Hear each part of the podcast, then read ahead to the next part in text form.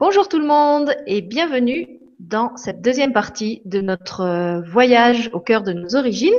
Voyage pour lequel je suis euh, à bord à côté du commandant Christian Duval. Bonjour Christian. Bonjour. Excusez-moi, je ferme la fenêtre. oui, parce que si on a une météorite qui rentre dans le vaisseau, ça peut être dangereux, Christian. C'est qu'il y a des avions dans le coin et ça fait du bruit. Voilà, donc pour ceux qui nous, qui nous rejoignent euh, aujourd'hui, on vous réexplique le, principe au cas où vous ne seriez pas au courant. Donc on est en train avec Christian de raconter un grand feuilleton qui s'étale sur trois mercredis. On a raconté euh, la première partie du feuilleton mercredi dernier, donc on va vous en faire un petit résumé mais vraiment rapide donc, on vous avait recommandé, si vous avez eu l'info, euh, de revisionner la première partie du voyage de la semaine dernière avant d'entrer dans l'escale d'aujourd'hui, parce que sinon, forcément, vous risquez de, de prendre le vaisseau en marche et d'être un petit peu perdu. Et puis donc, aujourd'hui, on va faire une deuxième partie du voyage. On fera une autre escale et la semaine prochaine, on vous, on vous racontera euh, la toute dernière partie. Ça va jusque-là, Christian? J'ai pas dit de bêtises? Ça va. Ça va. voilà, donc aujourd'hui justement, je vais essayer de gérer un petit peu mieux la régie et le, le défilement des images. J'avais eu des, des petits cafouillis euh, la dernière fois. Euh, et en tout cas, bah, je vous remercie tous pour votre euh, votre indulgence et pour tous les commentaires positifs et enthousiastes que vous nous avez laissés euh, ou sous la vidéo YouTube ou sur le site de la TV. Euh, c'est vraiment encourageant et moi, ça me fait plaisir parce que c'était une première en fait de, de, de, proposer quelque chose comme ça avec Christian. Euh, c'est quelque chose qu'on avait vraiment envie de faire parce qu'on aime bien raconter tous les deux. Euh, moi, je l'ai déjà fait, mais avec un public euh, en live, dont, dont, je peux voir les, les réactions et, et ressentir l'énergie. Et de façon virtuelle, je l'avais jamais fait et je savais pas si, si, si, pour vous ce serait, ce serait bien à vivre. Et d'après les commentaires, c'est bien, donc euh, c'est super parce que ça nous donne envie d'en faire plein d'autres. Et puis comme Christian a plein d'idées et plein d'histoires à raconter, je pense que ce sera faisable. Voilà, alors euh, comme je vois que vous êtes encore quelques-uns arrivés et que je voudrais vraiment attendre un, maximum de monde pour que les gens euh, qui arrivent ne, manquent pas le début, je vais juste encore passer euh, une info que les autres animateurs ont déjà passé sur leur chaîne mais que peut-être vous n'avez pas eu. C'est que le Grand Changement organise des rencontres physiques pendant, pendant, les grandes, enfin, pendant les mois d'été là qui arrivent. Donc il y a une première rencontre qui est prévue le week-end du 26 et 27 juillet euh, près de Lourdes. Et il y a une autre rencontre qui est prévue le week-end du 1er et 2 août euh, du côté de Lyon. Donc, si ça vous intéresse de rencontrer ou des animateurs de la télé ou d'autres gens qui suivent les émissions du Grand Changement, de vous rencontrer dans le physique entre vous, eh bien, sûr, vous êtes cordialement et cordialement invités à ces deux rencontres. Euh, suivez bien les, posts que Stéphane va faire sur le, site et la page Facebook du Grand Changement et je pense qu'il va vous donner toutes les infos euh, au fur et à mesure qu'elles vont arriver. Et puis, euh, il y a une autre rencontre qui est prévue aussi plus tard pour l'équinoxe à l'automne, en septembre, et là probablement du côté de Paris. Donc, d'après ce que nous a dit Stéphane, ce serait plutôt au nord de Paris, mais euh, c'est pas encore arrêté de façon définitive. Là aussi, il vous donnera toutes les, toutes les infos en temps voulu. Tout ça pour dire que voilà, on n'est pas on n'est pas que des, des, personnages virtuels et euh, pour ceux qui veulent se rencontrer en, en, chair et en os et partager des des moments vibrants ensemble, eh bien il y a aussi cette possibilité là qui existe. Voilà, moi j'ai passé les infos que j'avais à donner. Je vois qu'on ça bouge encore un peu. On est déjà à 60 personnes, Christian. Peut-être ce que tu peux faire, c'est on va on va lancer le résumé de de ce qu'on avait évoqué la fois dernière. Et puis euh, après, tu peux, tu peux enchaîner sur l'aventure d'aujourd'hui, je pense. Ça te va comme ça? Très bien. Alors, je vais, donc moi, je vais vous remettre. Ah, c'est là qu'on va voir si j'ai progressé depuis la semaine dernière. Je vais vous remettre euh, le petit diaporama, comme ça, les images que je vous avais passées de travers ou à contre-temps la semaine dernière, et eh ben normalement, vous allez les avoir euh, aujourd'hui. Et cette fois, elles devraient être dans l'ordre et au bon moment. Voilà. Tu les vois, Christian, là, ça va? C'est bon. Voilà. Alors, voilà. Bon, j'y vais alors. Hein. Vas-y, on t'attend. Je te passe les commandes et on embarque avec toi. Bon voyage tout le monde. Bon voyage. Bonjour à tous et à toutes. Alors, euh, je tiens, avant de commencer, à repréciser que cette saga racontée, donc écrite ici par mes propres soins et puis par euh, mon inspiration, est, une, est une saga qui raconte bon, un petit peu la création de l'univers, et que le but est justement de retrouver un petit peu la trame de nos origines. Donc ne prenez pas tout à la lettre, hein, parce que dans les détails et tout, ça c'est ma vision, c'est les choses que telles que je les ressens. Je ne prétends pas, comme je l'ai dit l'autre jour, avoir la vérité, mais simplement laissez-vous porter par cette histoire et puis faites-en ce que vous voulez. Si elle vous plaît, bah, continuez à la diffuser vous-même. Voilà, alors la semaine dernière, on a commencé notre voyage au début, à l'origine, avant même l'origine des temps, c'est-à-dire dans l'absolu. L'absolu, donc on a visité l'absolu, hein, c'est l'absolu, l'être des êtres qui se reposait dans son infinie solitude. Puis, je vous ai envoyé, je vous ai amené un petit peu plus tard dans le rêve de l'absolu, car nous faisons tous partie de ce rêve.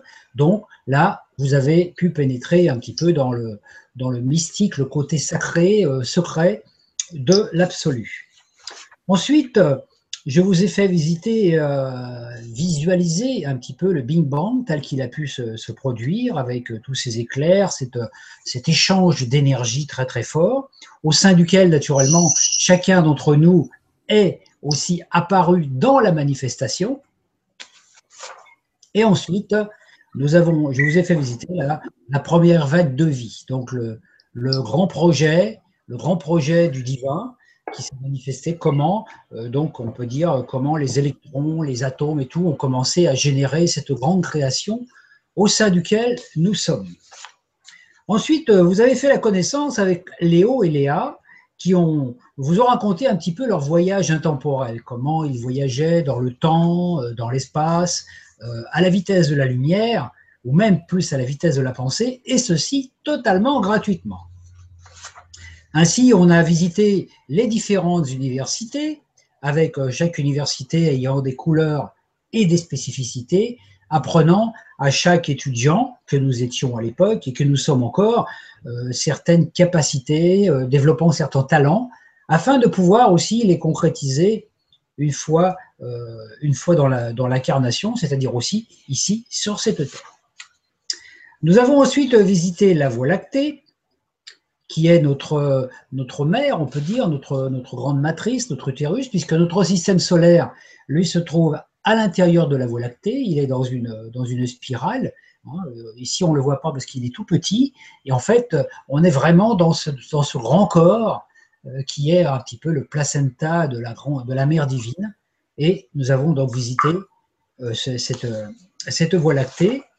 Et je vous ai invité à regarder un film qui vous a raconté, à vous comme à Léa, la création du système solaire avec toutes les planètes, les bébés planètes qui sont nées l'une après l'autre. Ensuite, vous avez fait la connaissance de Tara et de Gaïa, qui sont, euh, nos, qui sont les terres. Hein. Gaïa est la terre sur laquelle nous habitons avant, mais elle portait un autre nom avant. Euh, on peut dire que Tara est un peu la mère de Gaïa. Et donc, nous sommes les enfants aussi euh, de cette magnifique planète. Voilà. Donc, nous nous sommes arrêtés là la dernière fois. Hein, la dernière phrase que j'ai prononcée, c'était C'est sur cette terre que nous vivons aujourd'hui. Donc, cette terre que nous appelons Gaïa. Et maintenant, je, vais, je vous invite donc à la suite de l'histoire. L'autre jour, je vous avais parlé, si vous n'avez pas, si vous n'avez pas tout suivi, de la, planète aussi Nibiru. Donc, ça serait bien, si vous ne l'avez pas fait, de réécouter un petit peu la première vidéo pour savoir qui est cette planète. Donc, la planète Nibiru tournait autour du Soleil en prenant son temps. Il est vrai qu'elle n'en faisait qu'à sa tête, hein, car son orbite était loin d'être régulière.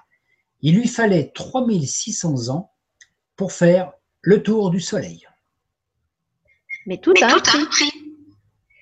Car à chaque fois qu'elle se trouvait loin du Soleil, son atmosphère se refroidissait, et ses habitants de race reptilienne se gelaient et n'arrivaient pas à se réchauffer, ce qui est le lot de toutes les races à sang froid, comme nos, petits lézards ici-bas.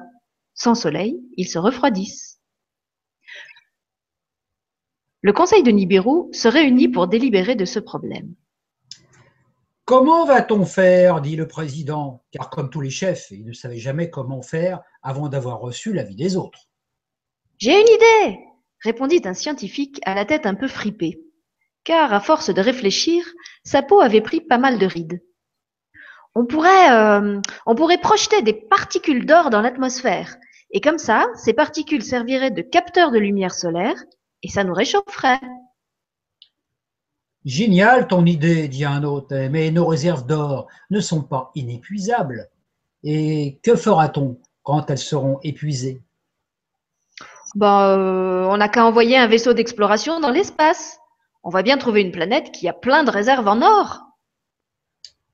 Ouais, ouais, dit un explorateur, mais avec les casseroles qu'on a comme vaisseau, on va pas aller bien loin. Ah, J'ai bien une solution, dit un autre navigateur qui était plein d'expérience. On pourrait attendre que notre planète soit le plus près possible d'une autre, l'ordre nord de notre ronde orbitale, et comme ça la distance serait réduite entre les deux planètes. Et à ce moment-là, hop, on n'aurait plus qu'à lui sauter dessus et à se servir. Oh ben, ça ressemble à du piratage, votre idée, hein, dit un sage. Et si la planète est habitée, comment ferons-nous? Et puis d'ailleurs, qui va creuser la terre Car l'or, ça pousse pas dans les arbres. Oh, mais on n'est pas prêt de sortir de nos problèmes si on tombe dans le sentimental, dit un guerrier. Moi, j'ai la solution. On t'écoute. Eh bien, comme il est très clair et très probable que nos soldats ne, voudraient- ne voudront sûrement pas creuser la Terre pour trouver de l'or, moi je propose qu'on utilise les habitants de la planète comme esclaves. Comme ça, nous, on n'a rien à faire. Non, c'est contraire aux lois du Grand Conseil Galactique. Oh, le Conseil galactique, le Conseil galactique, on n'est pas obligé de lui dire tout ce qu'on fait, non? Et puis, euh, pour éviter que ça se sache, eh ben, on n'a qu'à emmener avec nous quelques experts généticiens. Comme ça, on va créer une race hybride en mélangeant nos gènes avec ceux des habitants de la planète esclave. Et comme ça, on ne pourra pas nous traiter d'esclavagistes et on pourra récolter notre or sans suer, sans et eau. Tadadadam Oh, c'est d'accord, s'il n'y a pas d'autre solution, dit le président. euh, d'accord. Le Conseil vota et à l'unanimité, cette idée fut acceptée.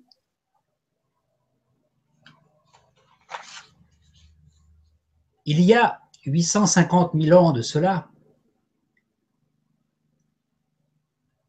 les gardiens de Gaïa étaient en poste de surveillance quand l'un d'eux sonna l'alarme. Alerte, alerte, alerte Il y a un vaisseau qui vient de Nibiru. Il tourne en rond depuis plusieurs heures. J'ai utilisé mes dons de télépathie et vous savez ce que j'ai appris? Ils veulent coloniser notre planète, Gaïa, pour en extraire l'or. Qu'est-ce qu'on fait? Ben, On n'est pas assez pour faire face à cela, dit le chef. Je vais avertir le Grand Conseil Galactique, mais en attendant, on va enlever la sphère d'Amanti et on va l'installer euh, sur Andromède. La sphère d'Amanti qui est cachée dans le noyau de notre planète. Mais pourquoi tu veux l'enlever? Ben, La sphère contient toutes les mémoires de Tara et de Gaïa. On ne peut pas prendre le risque que ces rebelles en prennent possession, car ils pourraient être tentés de manipuler le programme. Ce serait une catastrophe, car les âmes de Gaïa ne pourraient jamais réintégrer la cinquième dimension de Tara.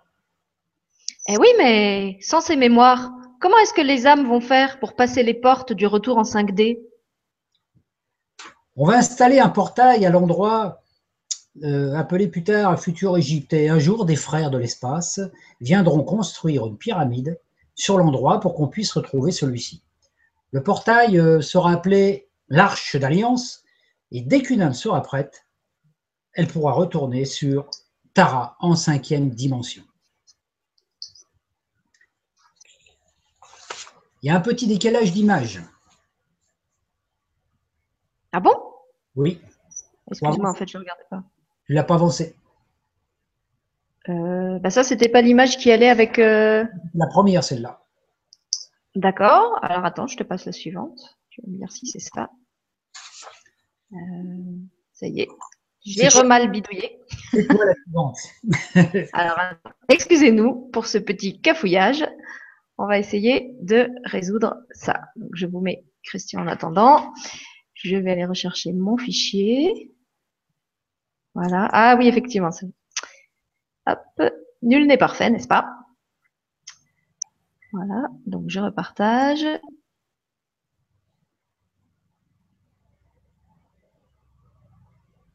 Alors, est-ce que c'est mieux là, Christian? Maintenant, il faut aller à la prochaine. Et par contre, toi aussi, tu as cafouillé parce que tu nous as pas mis la musique. Tu, tu Non, nous as vrai. pas mis la musique entre les, entre les chapitres. Donc voilà, nous sommes deux à cafouiller. Nostra culpa, nostra.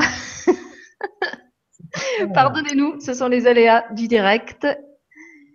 Donc, Tu mets la suivante. Voilà. C'est la bonne cette fois? À toi. Alors, tu ne mets toujours pas la musique Non, mais c'est bon là, puisqu'on a changé. Vas-y. D'accord. La déesse Gaïa était satisfaite. Son corps, la terre, qu'elle appelait Éden, était un jardin magnifique, parsemé de cascades chantantes, de montagnes, de rivières, de grandes forêts de multiples essences et de fleurs parfumées. Des troupeaux d'animaux sauvages et doux gambadaient en liberté.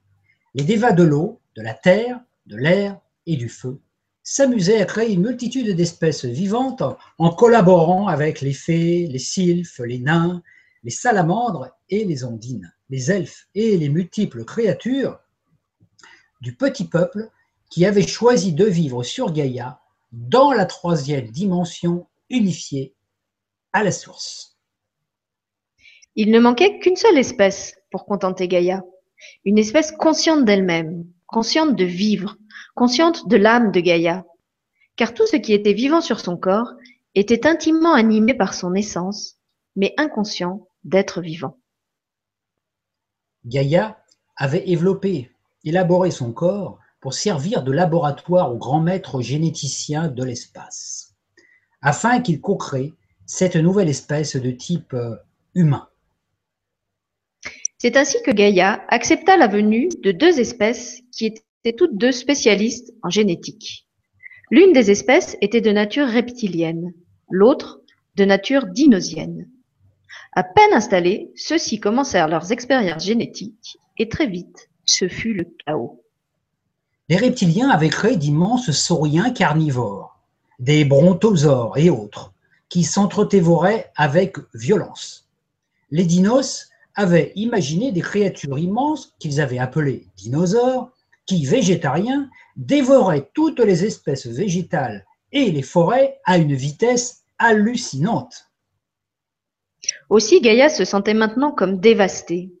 Les dinosaures lui arrachaient les poils et son merveilleux corps, qu'elle avait nommé Éden, ressemblait maintenant plutôt à Jurassic Park. Elle s'empressa alors d'envoyer un message au Grand Conseil galactique qui, après avoir averti les expérimentateurs de cesser leurs expériences, avait fini par missionner un vaisseau des Pléiades afin qu'ils puissent continuer l'expérience, mais avec d'autres moyens plus adaptés. Ce message fut reçu. Cependant, les immenses reptiles continuaient de détruire l'Éden et se reproduisaient à vitesse grand V. Que pouvons-nous faire? dit l'un des sages. Il faut détruire tous ces monstres. On n'a pas le choix. Oui, mais comment procéder? Si nous les décimons par des armes, cela va polluer le laboratoire Gaïa pour des décennies et les mémoires vont demeurer. Et si on utilisait la pierre atomique? dit l'un d'eux. Elle est faite de rayons de radium qui sont très puissants. Et tous ces prédateurs seraient désintégrés sur le champ si on l'utilisait. Oui, oui, mais les, les radiations euh, vont polluer aussi le labo. On n'a pas le choix, dit le chef. Tant pis. Ça ne fait rien, car de toute façon, la pierre contient en elle-même des informations sources. Et comme elle se désintégrera elle aussi, ces particules viendront enrichir le sol de Gaïa, et dans quelques milliers d'années, on pourra recommencer l'expérience de création de cette nouvelle espèce. Un vaisseau spatial fut chargé d'accomplir l'ouvrage. La pierre, qui en fait était une bombe, détruisit tous les reptiles sur le champ. Il fallut attendre plusieurs milliers d'années pour que l'humus de Gaïa soit à nouveau utilisable afin de créer la nouvelle espèce. Il va sans dire qu'avant l'envoi de la bombe, tous les autres résidents de Gaïa, le petit peuple et les élémentaires, furent avertis, et qu'ils étaient partis explorer d'autres planètes en attendant de pouvoir revenir sous des jours meilleurs.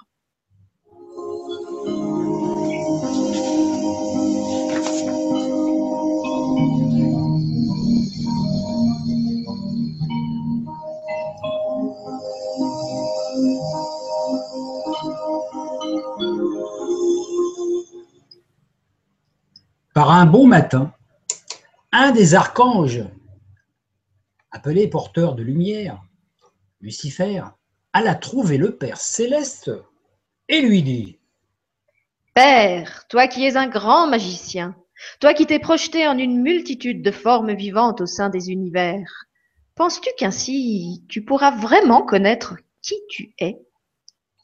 Bien sûr, puisqu'à travers chaque étincelle vivante, c'est moi qui ressentirai et expérimenterai ma création. Oui, oui, mais ton expérience ne sera pas complète. Qu'entends-tu par là? Peux-tu être euh, plus précis? Eh bien, pour te connaître en totalité, il faudrait aussi que tu expérimentes ce que tu n'es pas, afin de redécouvrir qui tu es. Ah, c'est vrai, tiens, je n'y avais pas pensé.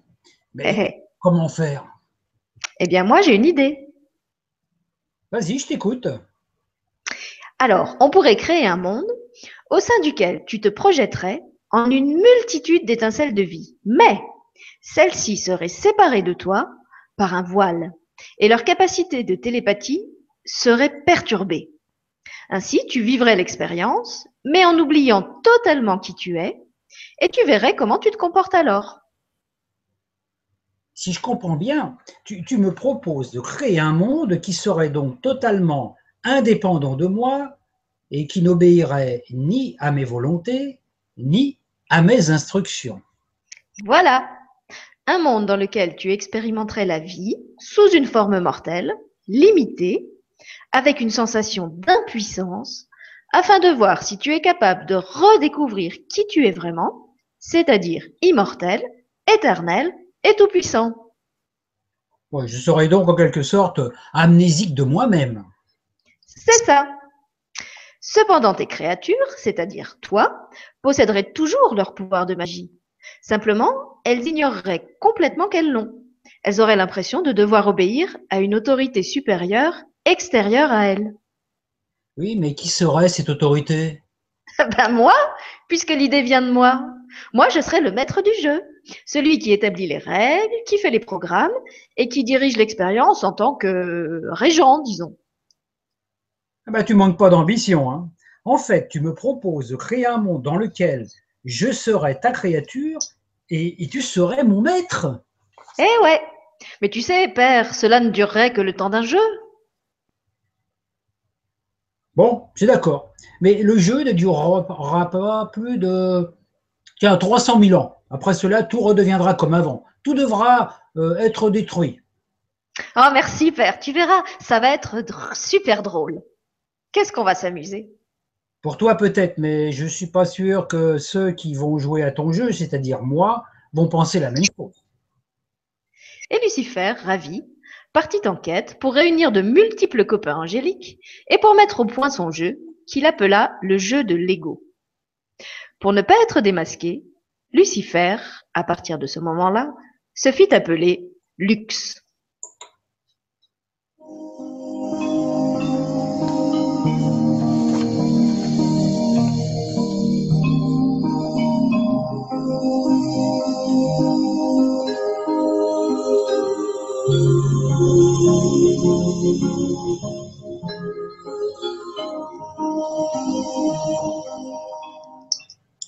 Nibiru continuait sa course excentrique autour du soleil.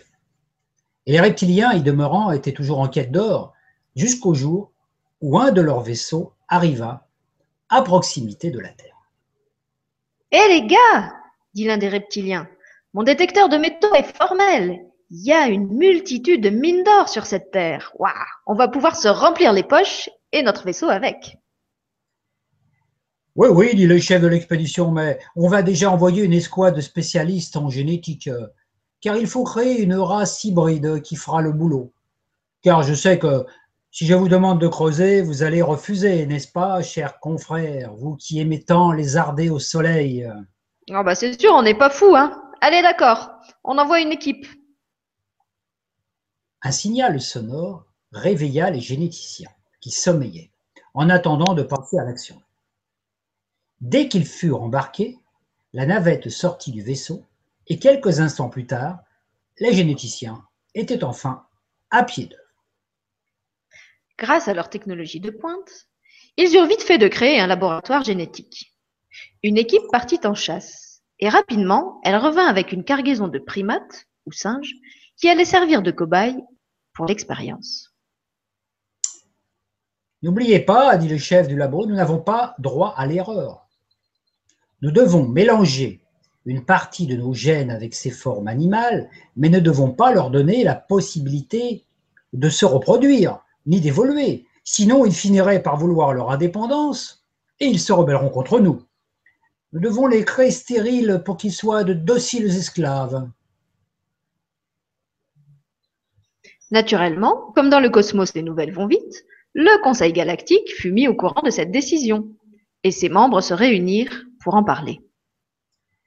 Nous ne pouvons pas permettre cela. Cette décision n'est pas en accord avec nos règles.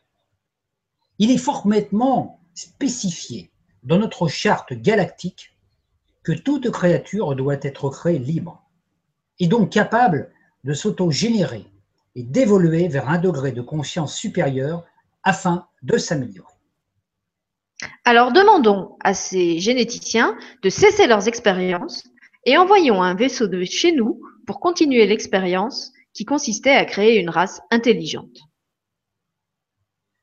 Bien, dit le chef du conseil. Je vais demander aux Pléiadiens d'intervenir. Ils sont fort doués, eux aussi, dans ces domaines.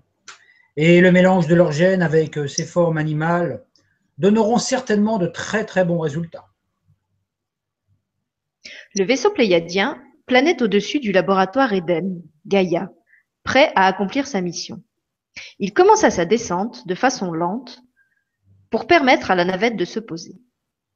Certains reptiliens, qui n'avaient aucune envie de respecter l'ordre du Grand Conseil, avaient décidé de ne pas obéir et ils n'hésitèrent pas à lancer contre le vaisseau pléiadien un missile. Percuté en plein fouet, celui-ci s'écrasa dans les eaux de Gaïa. Plus de vaisseaux. Nombreux furent les Pléiadiens qui ainsi perdirent la vie. Les survivants, tant bien que mal, se réfugièrent sur Gaïa, mais leur système vital était fortement ébranlé et non adapté, car l'air terrestre ne convenait pas à leur organisme. Il fallait donc trouver une solution de toute urgence, et les généticiens s'empressèrent de travailler pour créer une race hybride en mélangeant leurs gènes à ceux qui habitaient déjà sur la planète. Cela ne fut pas chose facile. Et ce travail fut mené à bien grâce à l'aide de certains reptiliens qui n'avaient pas participé à la rébellion et qui avaient proposé leur aide aux Pléiadiens. On tenta de nombreux essais, mais nombreux furent les enfants hybrides qui moururent à peine nés. Enfin, avec le temps et les efforts, un essai fut concluant. Le premier enfant hybride, résultant d'un mélange de gènes animaux reptiliens et cristallins qui venait des Pléiadiens, réussit à survivre. Et après lui, d'autres aussi survécurent. Ces êtres hybrides furent les enfants de la terre et du ciel. Nous sommes leurs descendants. 2000 ans après cette expérience, les premiers humains apparurent sur l'île de Gondwana, c'est-à-dire en Afrique. Et c'est là, au sein de ce paradis, que Léo et Léa, que nous avons déjà rencontrés, commencèrent leur expérimentation en ce monde?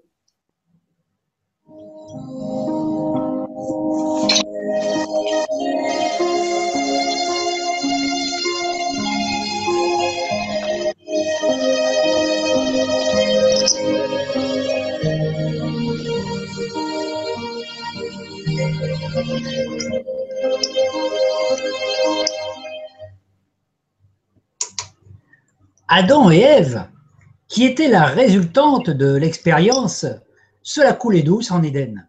Leur existence était proche de la vie des animaux de nos jours.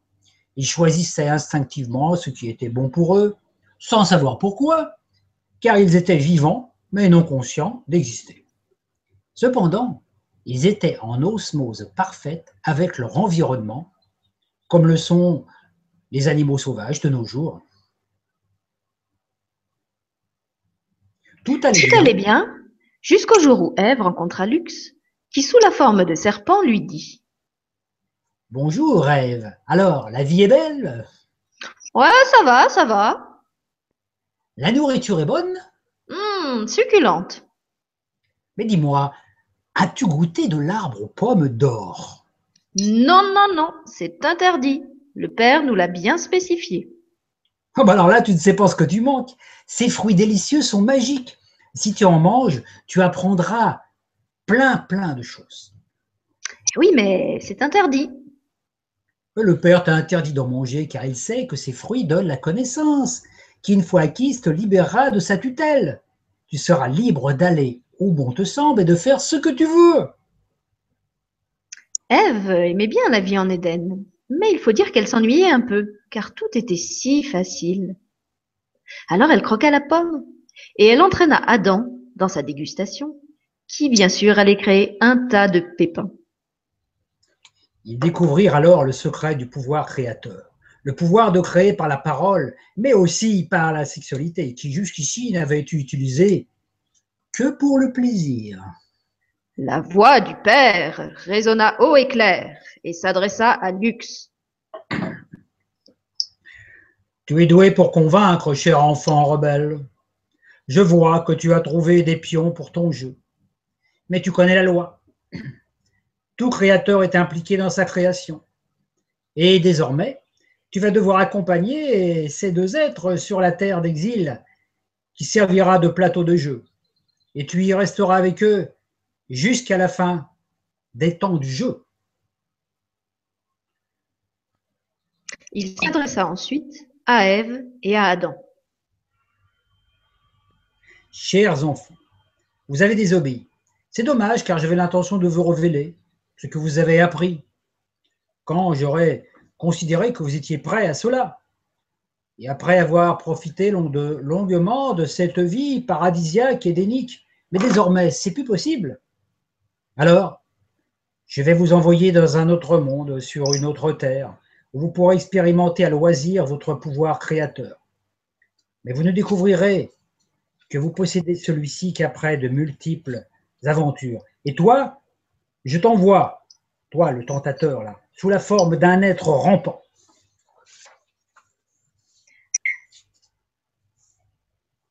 Alors la terre se mit à trembler, suite à un déplacement de son axe. Les voyageurs furent invités à se présenter devant une porte des étoiles. Ils la franchirent et se retrouvèrent dans un autre monde, le continent de Mu. Léo et Léa faisaient partie de cette nouvelle aventure. L'île de Gondwana fut engloutie par les flots.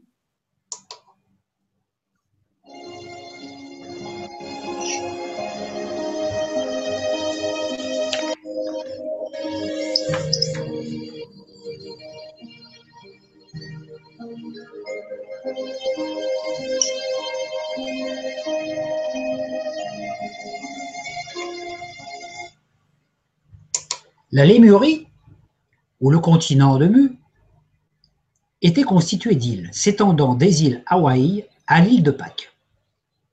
Pendant des milliers d'années, la vie s'organisa. Les habitants de Mu étaient doués du pouvoir de magie, mais ils craignaient le Père céleste, et ils interprétaient les signes du ciel comme ses manifestations.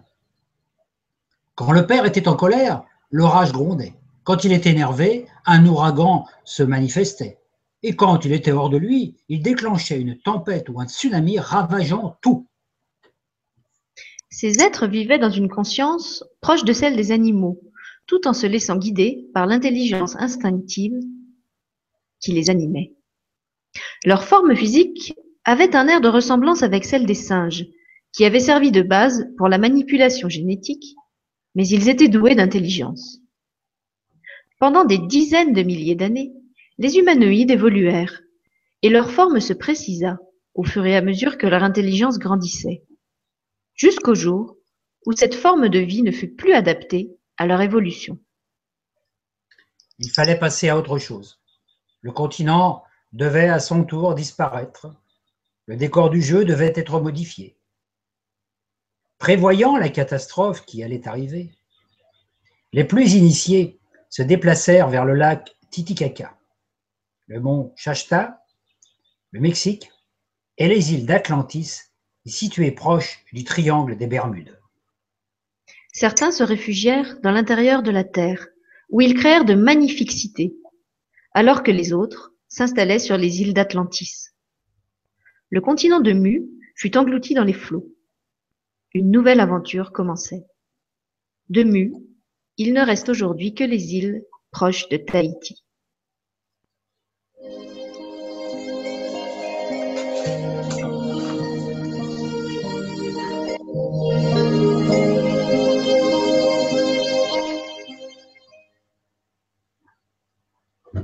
Et ben voilà, chers amis, la saga est terminée pour aujourd'hui.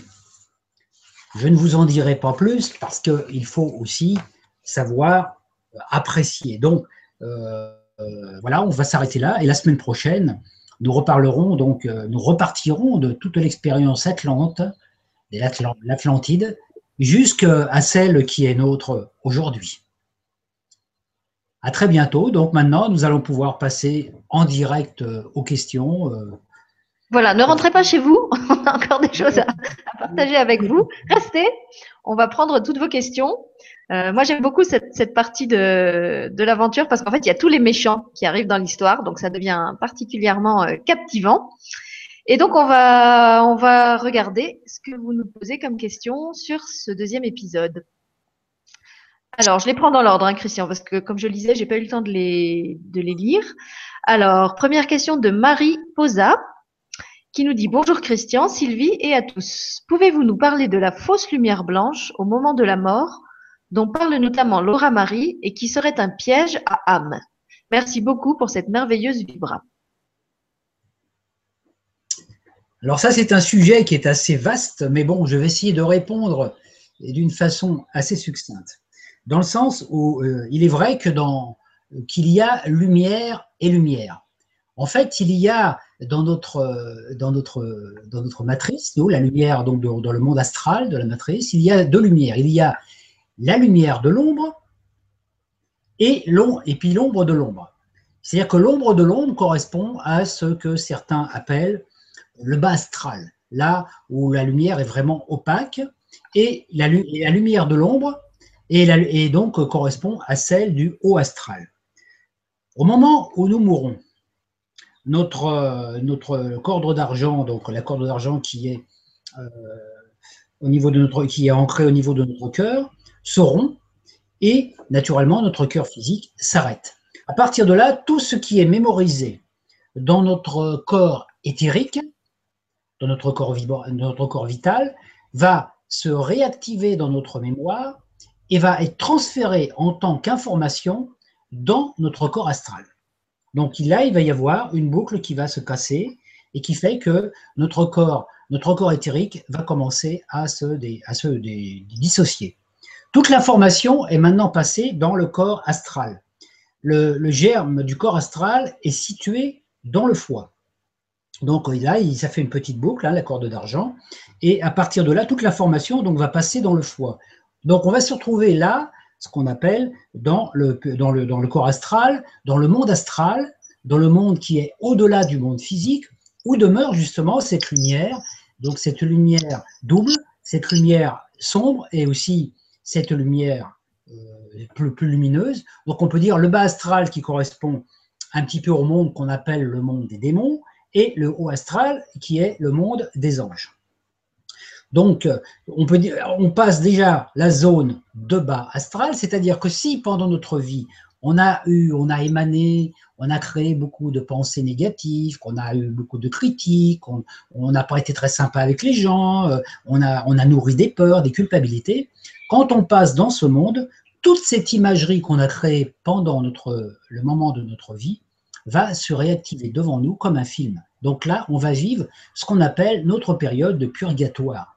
C'est-à-dire qu'on va, euh, si on a dit par exemple des choses qui ont fait du mal à des gens, on va se trouver face, on va ressentir ce que la personne a ressenti quand elle va, euh, quand, elle a reçu l'information.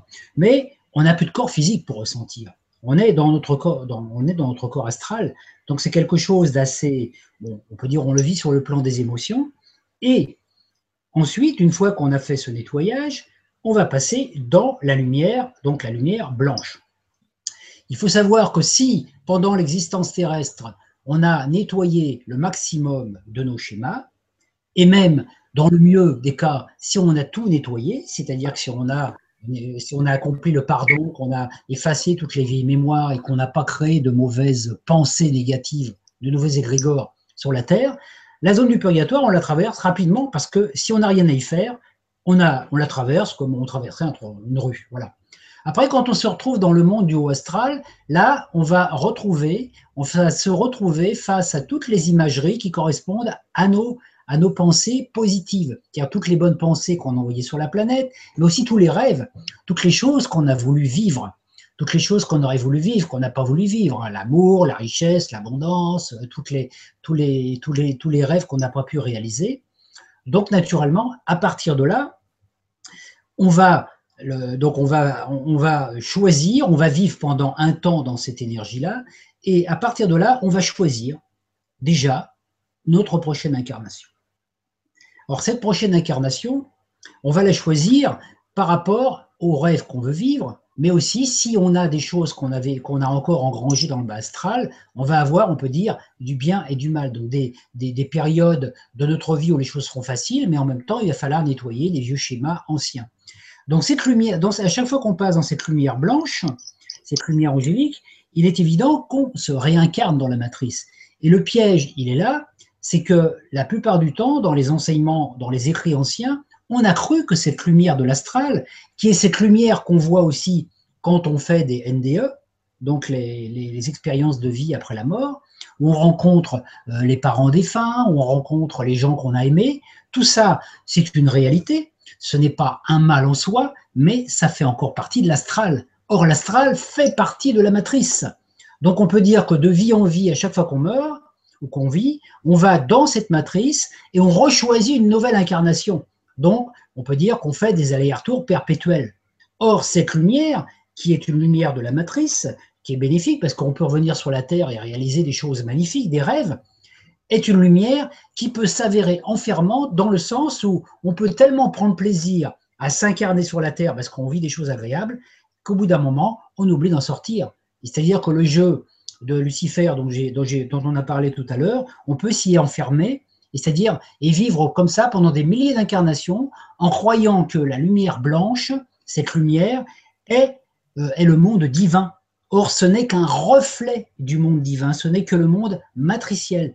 Alors après, une fois qu'on a passé au niveau de, au niveau de, cette énergie-là, on passe dans le monde mental et après dans le supramental. Le mental fait encore partie de la matrice, c'est le monde où c'est le monde des pensées. Et au-delà du mental il y a cette fréquence qu'on appelle le supramental. Le supramental c'est la c'est la, zone où demeure notre fréquence qu'on appelle notre soi notre soi lumière notre partie lumineuse.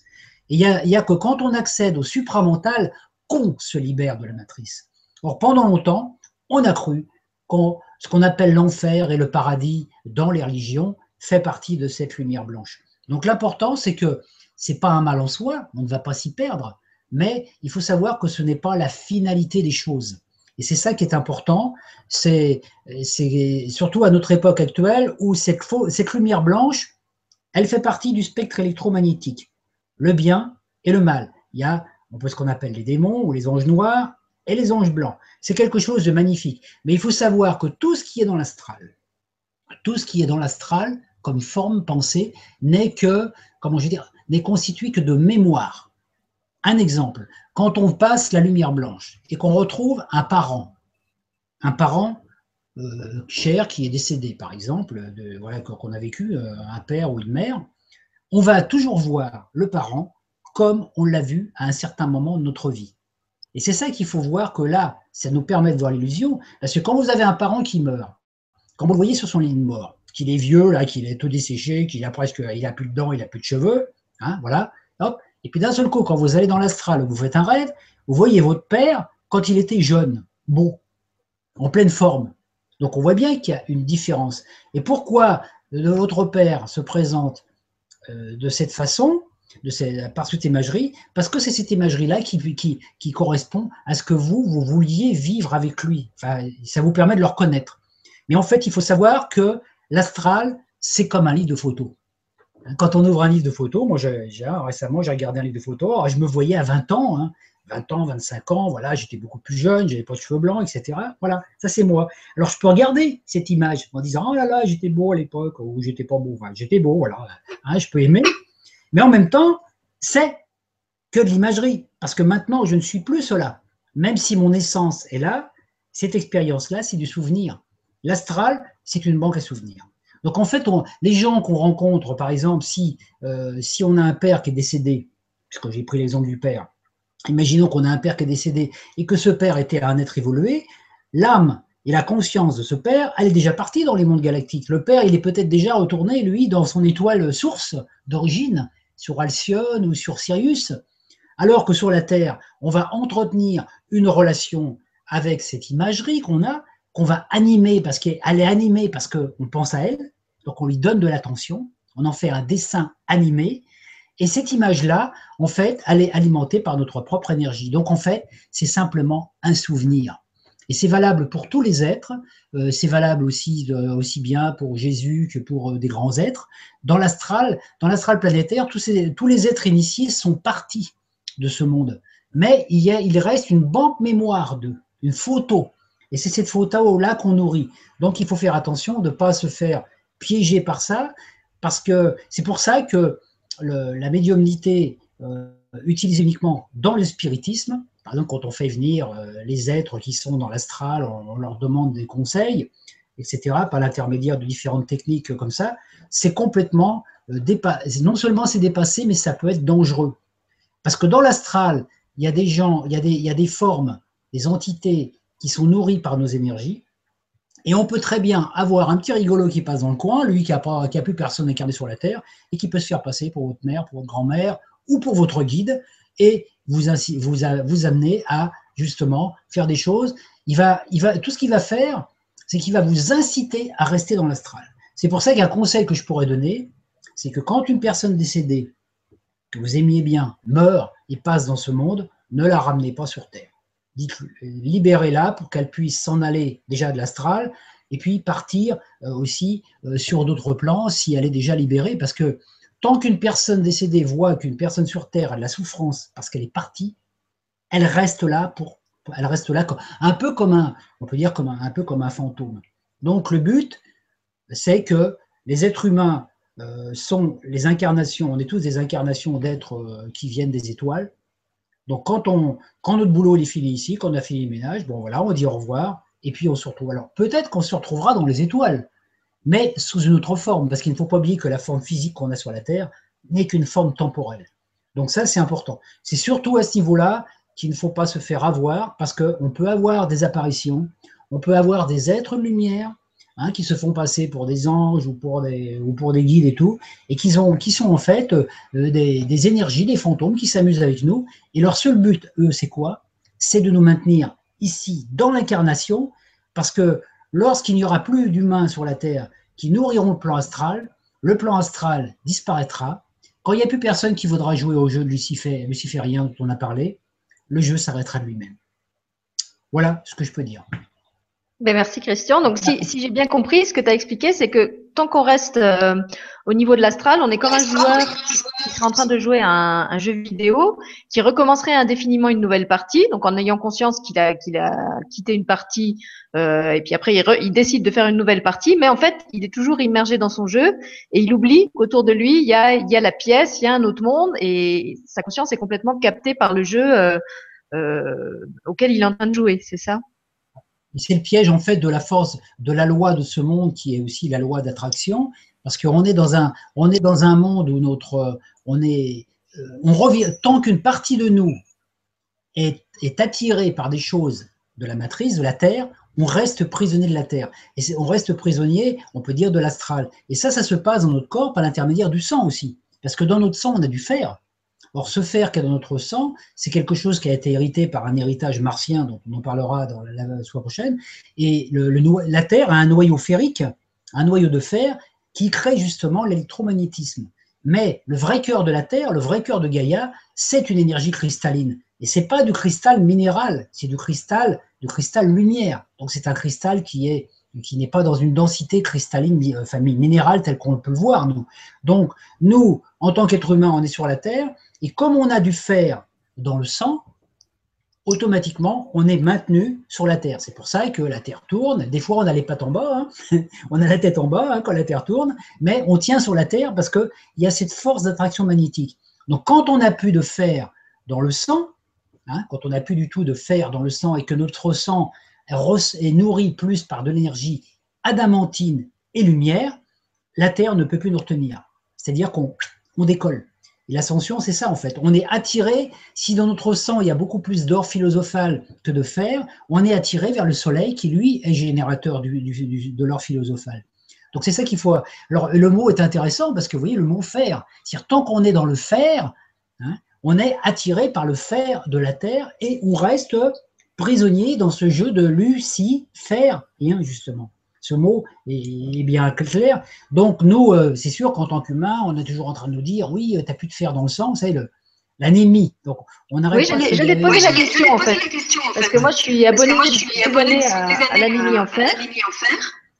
Et euh, j'ai remarqué qu'en plus, ces derniers temps, j'ai vraiment un problème avec les objets en fer. Quand, quand, je, quand je passe près d'un objet, par exemple d'une barrière en métal ou d'un, je sais pas, euh, oui, tous les trucs en fer, quand, quand je passe à côté, je me sens mal.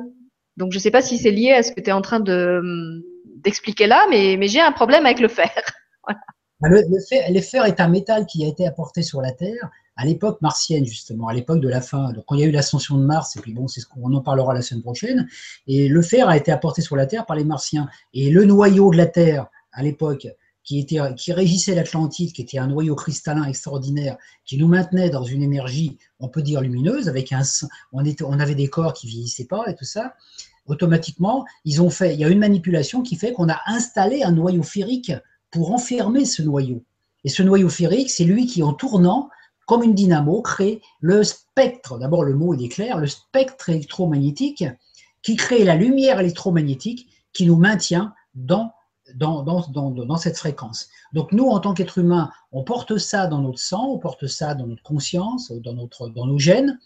Donc notre travail, c'est d'arriver à alléger de plus en plus. Et viendra un moment où sur la Terre, les humains, euh, quand on va passer vraiment cette transition, actuellement puisqu'on est entre ces deux mondes, où les humains n'auront plus de fer dans le sang. Et quand on n'aura plus de fer dans le sang, on n'aura plus de sang rouge on aura un sang lumière, c'est-à-dire un sang transparent. Parce que la vraie lumière adamantine, telle, qu'on parle, telle, qu'elle est, la lumière vibrale, est une lumière qui est invisible. Elle n'est pas visible, elle n'est pas perceptible. C'est pour ça quand on a des, quand on fait des rêves et qu'on a des flashs de voyance et qu'on voit, on rentre dans des mondes lumineux avec de la lumière, des belles couleurs, c'est bien. Naturellement, ça fait un petit peu comme euh, quand on va voir un grand spectacle avec plein de couleurs, plein de lumière mais c'est pas la vraie lumière. La vraie lumière, elle est invisible, exactement comme la vibration d'amour, la vibration de l'amour vibral, donc de l'éros vibral, la vibration Christ, c'est une vibration qui est, comment dire, que, qui n'est pas une vibration émotionnelle, c'est un ressenti vibral, et ça n'a rien à voir. Ça, ça, a été expliqué par pas mal de médiums, ça a des moments, des channels. Vraiment, c'est donc c'est sûr parce qu'à un moment, quand on reçoit la, c'est cet amour vibral, on le ressent, on peut en ressentir des petits moments, par exemple dans l'orgasme physique. Quand on a une bonne relation sexuelle avec la partenaire ou le partenaire idéal, il y a un moment où on va sentir ah, et au moment de l'orgasme, on n'arrive plus, à, mentaliser. Le mental, euh, le mental au moment de l'orgasme disparaît lui. Hein. Pendant un, pendant un dixième de seconde, ça dépend de la durée de l'orgasme, mais bon, c'est pas très long. Et cette, euh, voilà, on, perd, on perd la raison. Et ce moment-là, on ressent une espèce de vibration qui est extrêmement puissante. Ben, c'est ça l'amour vibral. Et quand on arrive à... Alors naturellement, pourquoi on recherche l'orgasme physique? Parce que cet orgasme-là qu'on vit un quart de seconde une fois de temps en temps, on aurait envie de le vivre 24 heures sur 24. Et c'est ça notre recherche du divin. Mais quand, donc il y a des moments en méditation et tout, on ressent, on ressent euh, cet amour vibral qui passe à travers nous, qui donne une impression de. Des fois, on le ressent comme un peu comme des picotements ou comme euh, une sensation agréable. Mais quand on est installé dans la vibration, dans cette vibration, qu'elle est vraiment installée en nous, on ne la sent plus du tout. Parce qu'on ne peut plus ressentir quelque chose qu'on est devenu. Donc on a l'impression qu'elle est partie. Alors on a l'impression qu'elle est partie. On dit oh là là, oh, je voyais des choses, je ressentais des choses et maintenant je ressens plus rien. Alors qu'est-ce qu'on fait Puisqu'on ne ressent plus rien, on se dit, ah ça y est, je suis déconnecté. Alors on va chercher des supports dans ce monde. Par exemple, on va chercher des belles images, on va chercher des belles musiques, on va chercher des choses pour ressentir à nouveau cette vibration. Et cette vibration, on peut la ressentir en écoutant des belles musiques et tout ça, mais la vibration qu'on va ressentir est une vibration qui vient de l'astral. C'est une joie vibrale émotionnelle. Donc, on se coupe quelque part. Alors, c'est ça qui est difficile parce que dès qu'on nomme une chose, on fait la séparation entre nous et la chose. Et c'est ça la difficulté. Donc, dès, alors que quand on est devenu une chose, par exemple, quand on devient totalement intégré en Christ, qu'on est vraiment l'énergie christique, il n'y a plus rien qui nous dit qu'on est Christ parce qu'on est ça et on n'est pas autre chose. Et on retrouve exactement la même vibration que l'absolu avant la création, l'absolu qui était la plénitude totale, mais qui ne savait pas qu'il était la plénitude totale parce qu'il n'y avait rien d'autre en face pour lui montrer. Donc c'est à partir de là qu'a été générée la création. Donc on peut connaître l'absolu en étant vraiment dans cette vibration d'amour, mais sans même le savoir. Et c'est ça, et c'est ça qui est compliqué. C'est pour ça que moi, à un moment, j'avais un critère euh, assez intéressant au niveau des, relations avec les gens. Il y a des gens qui me disaient des fois, euh, ah ben moi je suis, ah voilà, je, je porte la lumière, je distribue la lumière, je suis, euh, je suis un être lumineux, etc. Tous les gens qui, qui apportent ça. Quand une personne dit qu'elle porte la lumière en elle, ça prouve qu'elle ne l'est pas. Parce que sinon, elle ne le verrait pas. Elle ne le dirait pas. Et vous voyez, pour finir ce, ce passage, je voudrais citer un petit peu un passage de Bouddha. Quand un disciple lui avait demandé euh, Maître, êtes-vous un être libéré? Et que Bouddha lui avait répondu Mais qui de moi peut dire que je suis libéré? Parce que s'il y a une partie de lui qui dit Je suis libéré, ça veut dire qu'il avait conscience d'être autre chose. Or, quand on est libéré, quand on est libéré, qu'on est libre, on n'a pas conscience d'avoir été enfermé. Donc, on ne peut pas dire je suis libéré. Puisque, et c'est ça le véritable lâcher prise, à un moment, je suis libéré. Donc je suis, je suis libéré parce que, c'est même plus je suis libéré parce que je suis. Parce que la, libération fait partie de mon être. Alors que tant qu'on veut atteindre quelque chose, on le met devant soi et on est dans cette quête. Donc nous, on est dans un moment sur la Terre où on a cette capacité de se dire, bon, ça ne veut pas dire qu'il faut plus arrêter de manger de trucs et puis euh, tomber anémique, hein. ça se fera tout seul. Mais là, la, comment je veux dire, notre sang commence à se transformer intérieurement, plus on va vers la lumière, et à se transformer en particules adamantines. Or, les particules adamantines de la lumière vibrale sont des particules qui n'ont rien à voir avec le prana. Le prana, c'est des particules adamantines, mais comment je veux dire, dissociées. Elles font partie de notre monde. Les particules adamantines sont beaucoup plus structurées sur la forme hexagonale, et c'est à ça, ça c'est notre nature euh, normale, originelle, quoi, un petit peu. Donc pour avoir une image un petit peu de la structure adamantine, qui est invisible, qui est juste une vibration, on peut regarder les alvéoles d'une rouge d'abeille, par exemple. C'est exactement cette structure-là, mais juste en vibration. Et notre corps, il est constitué par cela. Ça répond à la question? J'espère. Oui, je crois. oui, je crois. Euh, bah, en fait, on, était parti de, l'anémie, euh, la composition du sang, et puis après, on est, on est allé plus loin.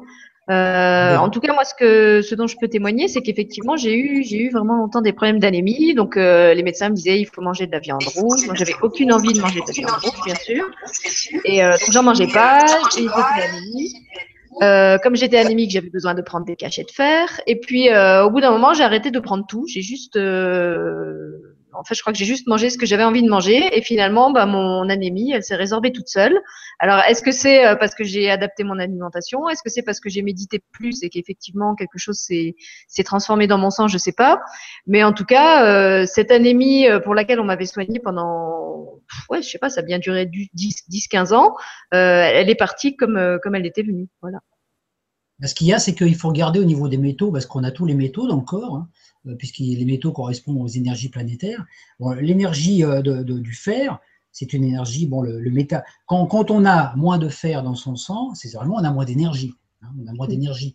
Et plus on est dans le fer physique, par exemple, plus on mange de viande, plus on mange de trucs avec du fer, euh, des lentilles et tout ça, plus, plus on mange des épinards comme Popeye, hein, bah, plus on va être incarné dans la matière, dans le fer. Donc on va faire plein de choses. Alors que maintenant on nous dit, faut arrêter de faire, faut être.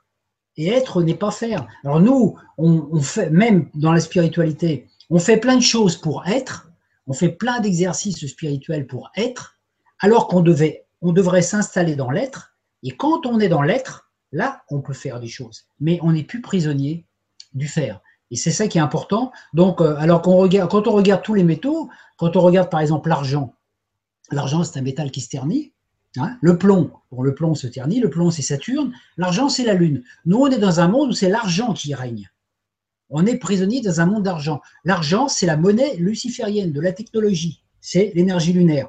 Donc notre système, notre matrice, nous elle n'est pas régie par le Soleil, elle est régie par la Lune qui a pris la place du Soleil quelque part. La Lune reçoit les énergies des planètes et elle tourne autour de la Terre et elle nous distribue une partie. Or, on s'aperçoit que l'argent est un métal qui ternit. Le seul métal qui ne ternit pas sur la Terre, qui ne ternit pas, c'est l'or. Et l'or sur la Terre est la matérialisation des énergies du Soleil dans le plan de notre matérialité. Mais l'or physique lui-même, puisqu'on ne peut pas ingérer de l'or, même s'il euh, y a certains médicaments avec des particules d'or, l'or physique n'est qu'une n'est qu'une comment je veux dire n'est qu'une matérialisation de ce qu'on appelle l'or philosophal. L'or philosophal, c'est cet or solaire qui circule dans notre âme et dans notre corps et qui, va, pouvoir transmuter tout. Une, goutte d'or philosophal transforme tout. Et c'est exactement ce qu'on voyait par exemple avec un être comme Jésus. L'aura de Jésus était tellement lumineuse qu'il y avait tout cet or philosophal qui était des particules de paillettes d'or qui, qui dansait dans son aura, toute personne qui rentre en contact avec son aura était automatiquement guérie. Et c'est notre rôle à nous. Hein. Donc euh, on n'est plus comme les on n'est plus comme les êtres de Nibiru là qui vont creuser la terre pour trouver de l'or. Hein. Parce que ce qui est intéressant sur la terre, c'est là qu'on voit le jeu luciférien total, c'est que l'être humain, euh, on, utilise rarement l'or pour les transactions maintenant on utilise l'argent. C'est-à-dire que même maintenant, on voit, les gens, ils vendent leurs bijoux en or pour avoir de l'argent. C'est symbolique comme chose, en plus. ça. Et puis l'argent est transformé en papier, en plus, après. Et puis après, en ombre. Donc, vous voyez, alors qu'à l'origine, on utilisait celui qui avait de l'or, c'était celui qui était riche. Maintenant, quand on a de l'or, essayez d'acheter euh, d'acheter une baguette de pain avec de l'or. Voilà. Donc, on se rend bien compte, justement, de tous ces paramètres du jeu. Voilà, bon, bah, je ne vais pas m'étaler davantage là-dessus, parce qu'on pourra en parler pendant des heures. Oui, mais en fait, c'est bien, tu me la prochaine question, euh, puisque tu as parlé de Nibiru. Et il y a Jocelyne Clément qui nous demande justement, euh, au jour d'aujourd'hui, où en est Nibiru? Puisqu'on a expliqué que justement c'était cette planète un peu rebelle, que dès le départ elle tournait en sens inverse de tous les autres, qu'après elle avait euh, tué, enfin fait exploser une autre planète parce que justement elle tournait à l'envers. On n'en sait trop rien on n'en sait trop rien parce qu'il y a quelques années, il y a quelques années en arrière, je crois que c'était il y a 2-3 ans, euh, euh, d'après ce que j'avais moi reçu, reçu comme information, et puis tout ce qui circulait sur Internet, Nibiru était devenu visible. Parce que Nibiru, c'est quelque chose qui, a, comment je veux dire, elle a une, une comment je veux dire, on appelle ça, ah je me rappelle plus du nom, un truc qui tourne autour. si j'ai perdu. Une, oh, comment on appelle, une orbite. Voilà. Elle a une orbite qui est irrégulière. Donc, elle, elle, peut très bien apparaître dans notre système solaire et disparaître. Donc, en fait, on ne sait pas où elle est exactement. Et puis, ce n'est pas très important dans un sens où, euh, euh, de toute façon, euh, elle, elle, ne fait plus comment je veux dire, elle fait plus partie de notre expérience à nous. Hein. Donc, c'est un peu, on peut dire que c'est, c'est là. Je crois que c'est le maître Omram on avait parlé, je crois, dans, dans des messages il y a quelques années. Je crois que c'est il y a un an ou deux ou justement, il y en a qui avaient dit que Nibiru apparaissait dans le ciel. Euh, euh, voilà. Alors après, il y en a qui se sont posés la question est-ce que c'est Nibiru Est-ce que c'est une comète? Mais moi, à ce jour, je ne peux pas dire où elle est. Et puis, je ne cherche pas non plus à savoir où elle est parce que je n'ai pas envie qu'on débarque chez moi pour, euh, me transformer en esclave. voilà, je ne peux pas en dire plus. Mais peut-être que sur Internet, en tapant le mot Nibiru, il y aura peut-être des informations, mais moi, je ne peux pas en dire plus là-dessus. D'accord. Alors, écoute, je vais continuer. Alors, je vais d'abord te lire, il y avait pas mal de, de merci, donc je vais les passer comme ça, on les aura lus. Donc, un merci de Mo Erendis, qui dit merci, encore un moment simple et précieux, des bisous à tous les deux, Monique Erendis. Merci Monique. Euh, on a Delphine Meyer qui nous dit un thé, vous, un moment merveilleux, merci. Alors, Merci Delphine, on est content d'avoir euh, accompagné ton thé. Euh, ensuite, il y avait encore un merci euh, d'Aurore. Bonjour Sylvie, bonjour Christian, bonjour à toutes et à tous. Je suis très heureuse d'assister à ce deuxième rendez-vous de cette saga, de ce magnifique voyage au cœur de nos origines dans une joie infinie. Très belle et lumineuse vibra. Gratitude. Eh bien, merci Aurore de continuer à faire le voyage avec nous parce que je me souviens que tu étais déjà là euh, la fois dernière. Et après, voilà, je crois que c'est des questions. Non, il y a encore un merci là. Euh, je crois que c'est Patricia qui nous dit bonjour Christian et Sylvie, impatiente de vous écouter pour ce deuxième volet de ce fabuleux voyage au cœur des origines. Merci pour ce merveilleux moment. Namasté. Merci Patricia. Et maintenant, je crois qu'il n'y a plus que des questions. Ah non, et je voulais dire merci à Jean-Marie, qui est indulgent et qui nous dit salut à tous les deux. Les petits couacs, c'est déjà une performance. Continuez, c'est plein de messages. Merci. Merci Jean-Marie de ta compréhension et de ton indulgence pour nos petits couacs techniques. Voilà. Et alors maintenant, on a plein de questions. Donc, écoute, je vais les prendre dans l'ordre. Euh, une question de Marie Posa, à qui tu as répondu tout à l'heure et qui, qui te remercie qui dit Connaissez-vous le film Jupiter qui parle des Anunnaki et du fait que la planète Terre est une planète esclave, ainsi que d'autres races extraterrestres? Les reptiliens sont-ils soumis à la loi du karma? Merci pour votre réponse sur la lumière blanche. Donc là, c'était vraiment le chapitre qu'on a traité aujourd'hui avec justement ces, reptiliens qui cherchaient de l'or, qui du coup euh, ont, cherché une planète où il y avait de l'or, ont décidé de réduire sa population en esclavage, etc il, faut, il faut bien voir une chose donc, par, rapport à, par rapport à ça. Donc, je vais répondre à cette question-là comme je peux. Donc, euh, déjà, la question les reptiliens sont-ils soumis à la loi du karma? Il faut, savoir que la loi du karma est une loi de causalité. La de causalité, c'est-à-dire la loi du karma, on pourrait la résumer euh, on récolte ce qu'on sème. Donc, euh, ça, c'est une loi universelle. C'est-à-dire, comme je l'ai dit tout à l'heure dans la saga, même l'énergie de l'archange Lucifer, quand il, a quand il a voulu créer cette quand il a participé à la création de cette matrice euh, tronquée, on peut dire, euh, une partie de lui est prisonnière dedans. Parce que tout créateur est impliqué dans sa création. Dès qu'on veut créer quelque chose, il y a une part, puisqu'on est l'inducteur, une partie de nous est prisonnière de ça. C'est-à-dire que même notre l'univers, on peut dire l'univers dans sa totalité, euh, Dieu, on peut dire l'énergie divine ou l'être des êtres, est impliqué dans sa création. C'est pour ça qu'il a que, quelque part, nous sommes lui et il est nous. Donc nous, nous sommes lui en tant qu'implication dans sa création. Donc ce qu'on fait va automatiquement toucher tous les autres et aussi lui en contrepartie. Donc ce qui est important de voir, c'est que la loi du karma, oui. Euh, donc la loi du karma, c'est une loi, la loi de causalité, c'est-à-dire ce qu'on fait, on a, on a le droit, on a absolument au niveau du cosmos le droit de faire ce qu'on veut, c'est-à-dire on est des créateurs libres, on a été créé libre de créer, donc on peut faire absolument ce qu'on veut, hein, il n'y a pas d'interdit dans, le, cosmos. Par contre, on nous dit, OK, mais on assume la responsabilité de nos créations. C'est ça, c'est ça le véritable karma. C'est-à-dire que, voilà, c'est, euh, par exemple, on a parlé de l'archange Lucifer qui crée la, matrice, OK, hein, le père lui a pas refusé. Par contre, tu as dit, OK, mais bon, t'assumes. Voilà, il lui a dit, euh, je crois qu'il dit à un moment dans le texte, euh, maintenant tu as, créé ce jeu et tu vas descendre avec les personnages et t'occuper du jeu que tu as créé parce que c'était ton idée quand même à la base. Alors, ce qui a été le piège justement de notre matrice, c'est que ce que, ce que, les, ce que cette énergie luciférienne n'avait pas prévu, c'est qu'en en faisant en enfermant, on, fait dire une partie des âmes, on a, en, enfermant, on a été enfermé parce qu'on a bien voulu l'être, hein, il faut voir. Hein. Je vais résumer, on peut dire Lucifer, il a créé le jeu, la matrice, et il nous a invités, il a fait sa pub un peu dans le cosmos, il a dit qui c'est qui veut venir jouer? Nous, on a dit, oh punaise, un super joueur, on va jouer à un jeu qu'on n'a jamais joué. Donc on est venu. Mais ce qu'il y a, c'est qu'une fois qu'on est rentré dans la matrice, il a fermé les portes, il a dit maintenant, les gars, on joue à guichet fermé. Le tout, c'est maintenant, il faut trouver la porte de sortie. Oui, alors justement, tu as Delphine, j'embraye parce que ça t'en parle, qui te dit euh, comment sortir du cycle de réincarnation, comment sortir du jeu.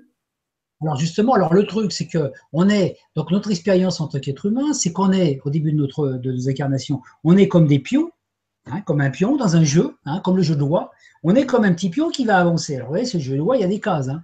Il y a des cases, la case, la case 6, on va à la case 12, et la case 58, on retourne à la case départ. La case 58, c'est la case de la mort. On retourne à la case départ, ça c'est une nouvelle incarnation. Vous voyez? Donc le jeu de loi était un jeu initiatique à l'origine. Donc on nous montre bien que on va subir des lois, on subit des lois, hein, on subit des lois, etc., des, choses, des règles du jeu, comme on dit. Quand on joue à un jeu, il faut faire les règles du jeu, jusqu'à un moment où on s'aperçoit que le jeu n'est pas régi par des lois extérieures, mais par notre façon de jouer. Et donc, celui qui gagne la partie du jeu de loi, c'est celui qui a compris que le fait de se soumettre à des règles était justement comment je veux dire, était justement, c'était ça qu'il fallait découvrir, que là, il y avait une, comment je veux dire, euh, une, euh, une tromperie quelque part. Donc celui qui arrive au château de Loire, il comprend d'un seul coup, il regarde et puis il se dit, mais bon sang, j'ai joué comme ça parce qu'on m'a fait croire qu'il fallait jouer comme ça. Et c'est ça, être un être libéré. quand un être est libéré, c'est un être qui a compris le sens de la matrice, le sens du jeu. Donc comme on est dans un monde où on sait que ce qu'on pense, on le crée, et ce qu'on crée, on l'expérimente. Celui qui devient maître du jeu, c'est aussi les maîtres ascensionnés quelque part, ils peuvent rester dans la matrice, et eux, ils vont jouer parce qu'ils connaissent les lois. Toutes les forces, toutes les forces de, il y a certaines forces de l'ombre qui sont manifestées sous des formes de religion, de certaines religions ou de certaines aussi euh, instances politiques ou sociales, connaissent les règles du jeu. C'est pour ça que sur la Terre, il y a des gens qui sont très riches, qui ont des richesses extraordinaires, qu'il y a eu des religions manipulatrices, qu'il y a des gouvernements qui peuvent nous manipuler. Pourquoi? Parce qu'ils connaissent les règles du jeu. Ils nous disent, attention, il y a le bien et le mal. Ne faites pas le mal. Ne faites pas le mal. Alors nous, on essaye de faire le bien, naturellement. Alors, tous les gens qui font le bien, la plupart du temps, ils sont fauchés. Hein tous ceux qui font le mal, ils gagnent euh, plein d'argent. Alors on peut, on finit par se poser des questions après, qu'est-ce qui est bien, qu'est-ce qui est mal? Moi, c'est une question que je me suis posée à un moment. Hein. Combien d'entre nous ne sont pas posé la question? À un moment, dire Seigneur, pourquoi tu ne me donnes pas de l'argent? Pour que j'aide l'humanité, pour que j'aide les petits-enfants d'Afrique, pour que j'aide tout ceci, pour que pour que j'apporte du, bien sur la terre? Et que ça, souvent, on a l'impression que le divin, euh, il aide plutôt ceux qui travaillent de l'autre côté, parce qu'il finance les guerres et tout ça, vous voyez On voit tout ça. Alors qu'en fait, quand on a compris les règles du jeu, on s'aperçoit que c'est nous qui sommes créateurs des règles du jeu.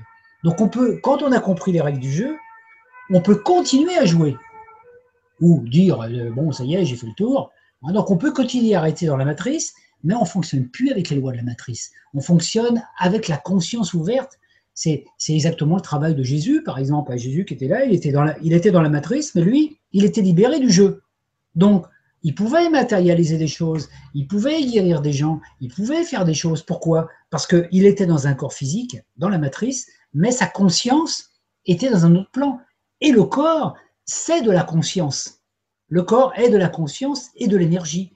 Quand notre conscience, elle a reconnecté la conscience euh, original du, divin, automatiquement, toute l'énergie de l'univers est là. Donc on rejoint le principe là de, de, on peut dire de, de l'énergie libre. Alors, il faut voir une chose, c'est c'est comme ça qu'on peut sortir de la matrice. Donc c'est pas à un moment on pourrait imaginer, euh, moi c'est une chose que j'avais senti à un moment, si j'imagine la matrice comme un immense plateau de jeu fermé, comme une espèce de géode, et on est enfermé là-dedans. Alors quand on arrive des fois dans une démarche spirituelle, on arrive jusqu'au bord de la matrice, de la boue, de la géode, transparente, et puis on voit la lumière de l'autre côté. Alors on pousse. Hein. on est comme dans un aquarium et on essaye de pousser pour dire je vais aller l'autre côté. on s'aperçoit qu'on n'y arrive pas. Pourquoi? Et c'est un moment, on s'aperçoit qu'en retournant à l'intérieur de soi, euh, qu'on s'aperçoit que le corps est une illusion, que même, même les atomes et la matière, c'est jamais qu'une production de notre esprit, et qu'en fait, quand on rentre à l'intérieur de nous dans l'étincelle de vie, qu'on oublie complètement cette conscience du corps, qu'on est un corps prisonnier dans une matrice, et qu'on se reconnecte au divin, la vision change. Et d'un seul coup, on se retrouve au-delà de la matrice. On s'aperçoit qu'on était dans un rêve. Donc on peut dire que notre vie ici-bas, c'est comme un mauvais rêve, c'est comme un cauchemar.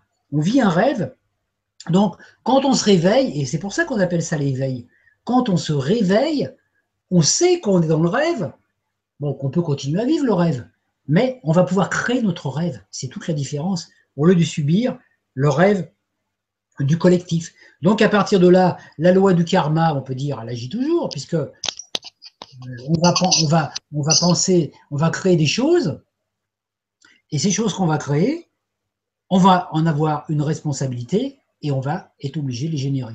Donc c'est pour ça qu'il faut voir, il faut faire attention quand on veut créer quelque chose, il faut toujours essayer d'anticiper si ce qu'on veut créer est véritablement un bien. Parce qu'on s'aperçoit des fois que on peut. C'est ce qui s'est passé pendant la Révolution française hein, en France. Hein.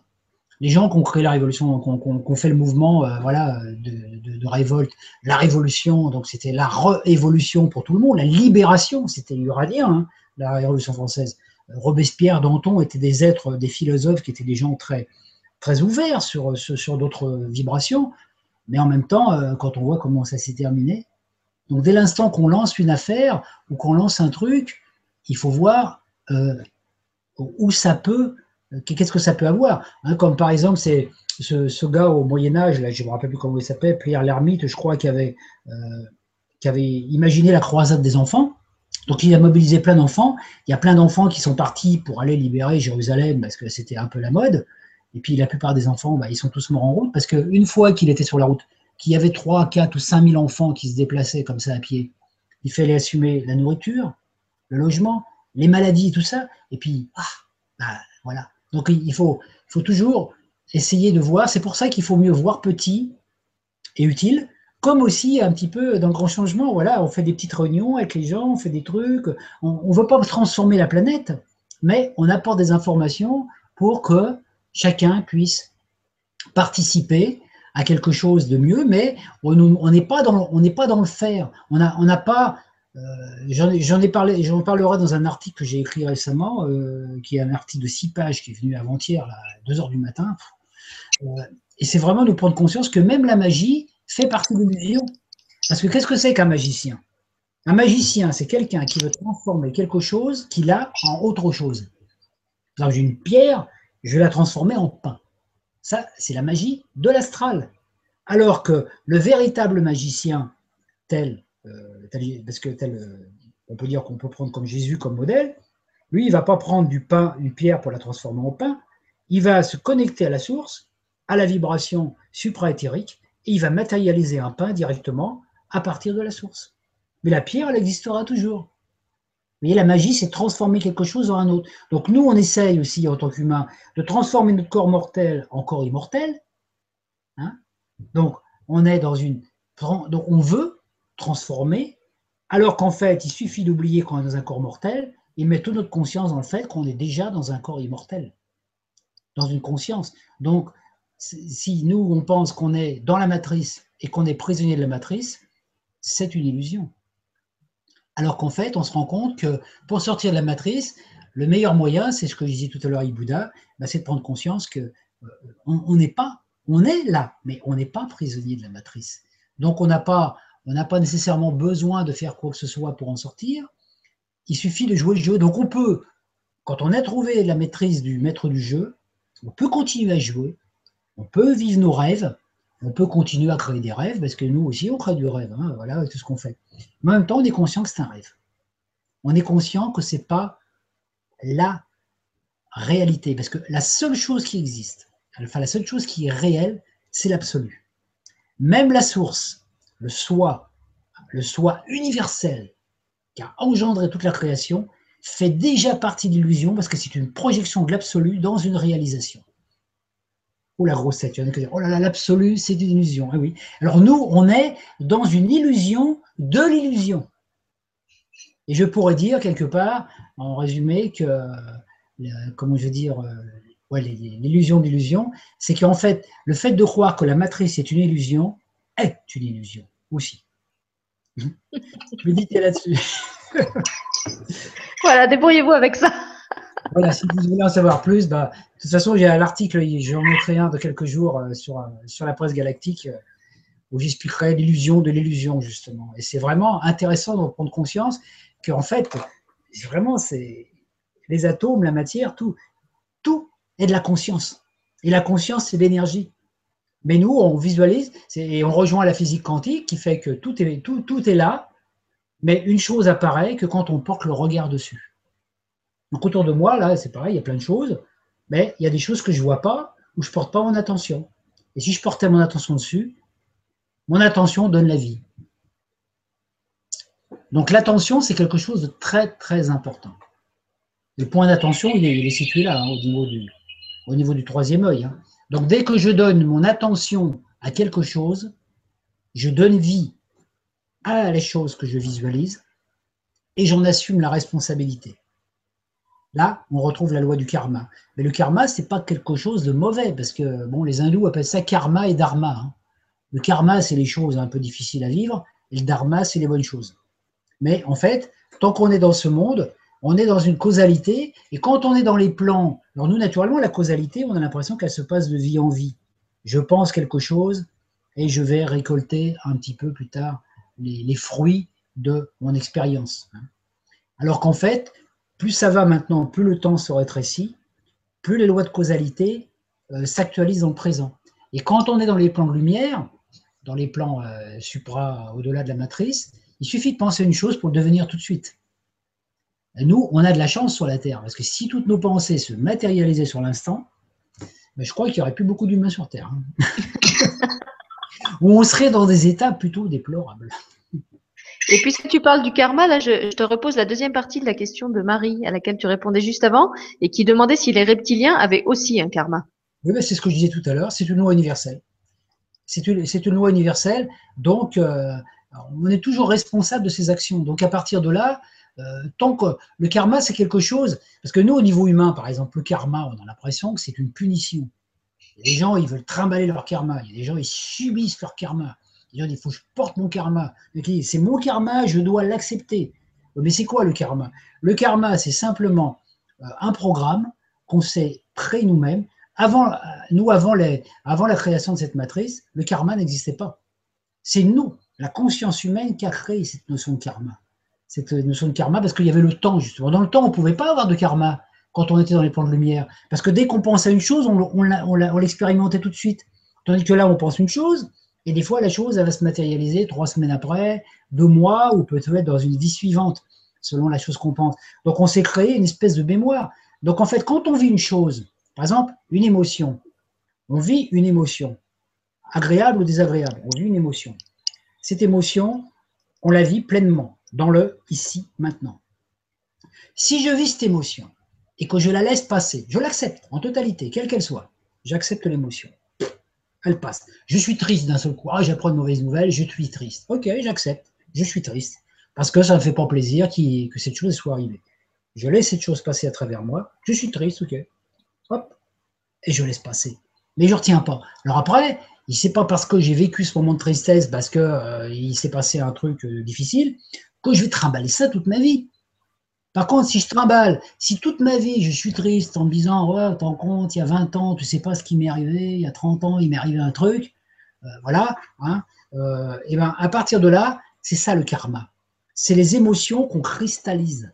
On cristallise des vieux vécus, des vieux souvenirs. Alors qu'ils soient aussi bien bons que mauvais. Hein. Par exemple, moi j'ai vécu ça aussi, le bon vieux temps. Même des fois, je me dis, oh, le bon vieux temps, dans le temps, quand on avait les téléphones, quand on avait les trucs, il y avait des trucs sympas, hein, les années 70. Mais c'est vrai qu'en même temps, euh, bon, on peut vivre ça, parce que, mais il ne faut pas se cristalliser dessus. Parce que quand on se cristallise sur ça, alors, quand on vit quelque chose de désagréable, par exemple, quelqu'un va nous dire une vacherie, un truc qui ne va pas nous faire plaisir, ça va nous vexer. Alors, on va lui répondre ou pas lui répondre, ou, on va lui taper dessus, ou on va se battre avec lui, ou, encore, ou on va lui en vouloir. Et on va garder cette rancune.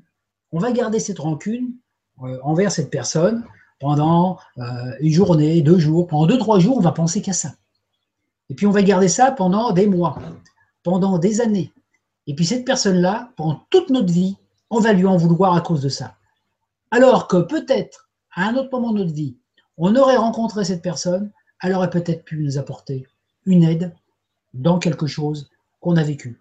Et moi, j'en parle en connaissance de cause, parce que j'ai vécu une expérience comme ça. Une fois, une personne m'a fait un truc, euh, bon, pas très clair. Bon, voilà, ça faisait partie du boulot. Mais j'ai eu quand même cette, capacité de, pardonner facilement. Je dis, ok, bon, voilà, on s'est disputé, etc. Il y a ça. Bon, j'ai effacé le truc parce que ça ne m'intéressait pas de garder des vieux trucs comme ça. Ça faisait partie de, mon expérience. Et bien, quelques années plus tard, je suis retourné dans une ville, un moment, un soir, et ben, j'avais pas d'endroit pour loger. Et le hasard a fait que je rencontre cette personne. eh ben, il m'a offert le gîte pour la nuit. Sinon, j'aurais j'aurais jamais pu y aller, ou alors on serait retapé dessus. Donc, vous voyez, donc quand on a pu, le, but de le pardon, le travail de pardon, c'est quelque chose de génial, parce que quand on sait pardonner à toutes les offenses, ou à toutes les frustrations, ou à toutes les choses que les gens nous font vivre, on est totalement libre. Si je pardonne à mon ancien ennemi, ou même euh, je pardonne à quelqu'un, moi, quand je, à un moment, vous savez pourquoi j'ai appris le pardon? Moi, je le faisais avant, inconsciemment même, sans, savoir que, j'étais déjà dans cette démarche. C'est parce que quand je marchais dans une rue, quand j'étais sur un trottoir, et que je rencontrais des gens que je voulais pas rencontrer, j'étais obligé de changer de trottoir. Et un jour, je me suis dit, moi, j'ai plus envie de changer de trottoir. Si les autres veulent changer de trottoir, c'est eux qui changeront. Donc, moi, en me réconciliant comme ça avec les gens intérieurement, hein, des fois même euh, physiquement, si l'occasion se présente, en pardonnant à la personne de nous avoir fait une vacherie, on n'a rien à se reprocher. Donc, j'avance sur le trottoir. Et si la personne en face est gênée parce que lui ne m'a pas pardonné, c'est lui qui traverse, c'est plus moi. Donc, c'est très intéressant parce que on avance, on peut dire, euh, une offense, ça fait un petit peu comme une tache sur notre chemise. Hein. on a une petite tache sur la chemise. Ben, dès qu'on nettoie la tache, on est toujours propre. Et ça, c'est intéressant parce que ça. Et là, quand on vit comme ça, on se libère du karma oui, ça me fait un peu penser à ce qu'on avait dit dans la, fameuse émission du 1er avril, où on avait déliré euh, sur l'air du poisson et l'air du verso. Le, poisson, en fait, il est vraiment dans son aquarium. Et comme il, est toujours dans la même eau, en fait, il va brasser les mêmes situations et les mêmes émotions tout le temps, puisque justement, il est dans cette eau, il est dans cet émotionnel et, et il peut pas en sortir puisqu'il est dans un verre d'eau. Tandis que l'oiseau, hein, qui, en fait, il sort de l'eau, il prend du recul, il passe dans un autre... Euh, dans, une autre dimension, dans un autre élément, et du fait qu'il est plus immergé dans cet émotionnel, et eh ben, il a aussi la capacité de, se libérer et de ne plus être pris par ça.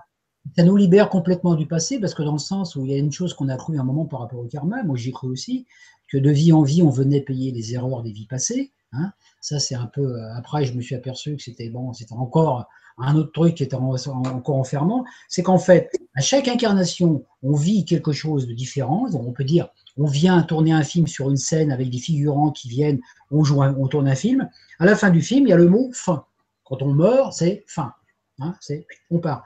Quand on revient euh, sous une autre forme, c'est pour tourner un autre film.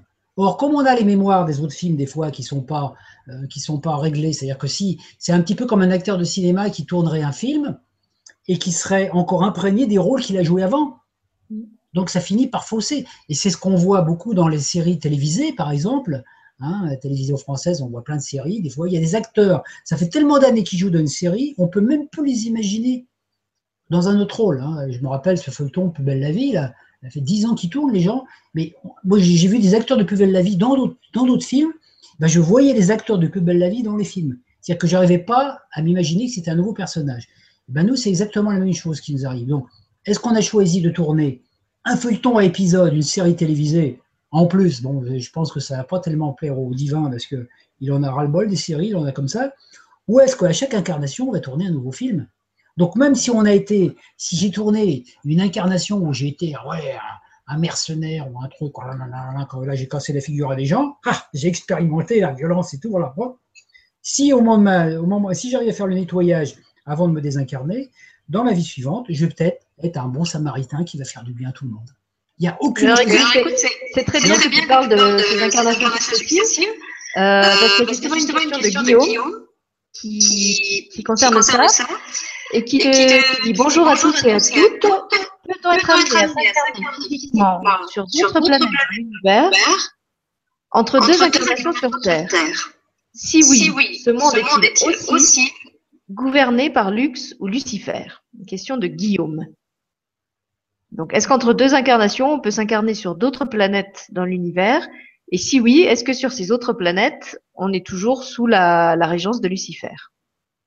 Alors, ce qu'il faut voir, c'est que la matrice, ce qu'on appelle la matrice, on pourra représenter ça un petit peu comme un espèce de gros aquarium, d'accord, qui est autour de la Terre.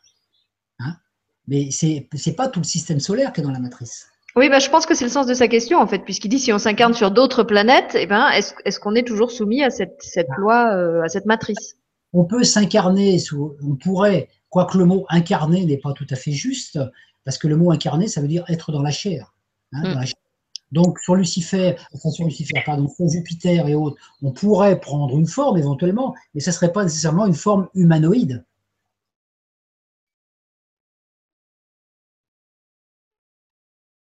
Ah, je crois que Christian, tu t'es figé. Est-ce que tu es encore avec nous?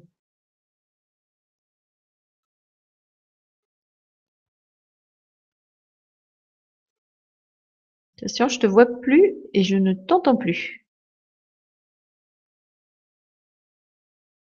Je ne sais pas s'il m'entend.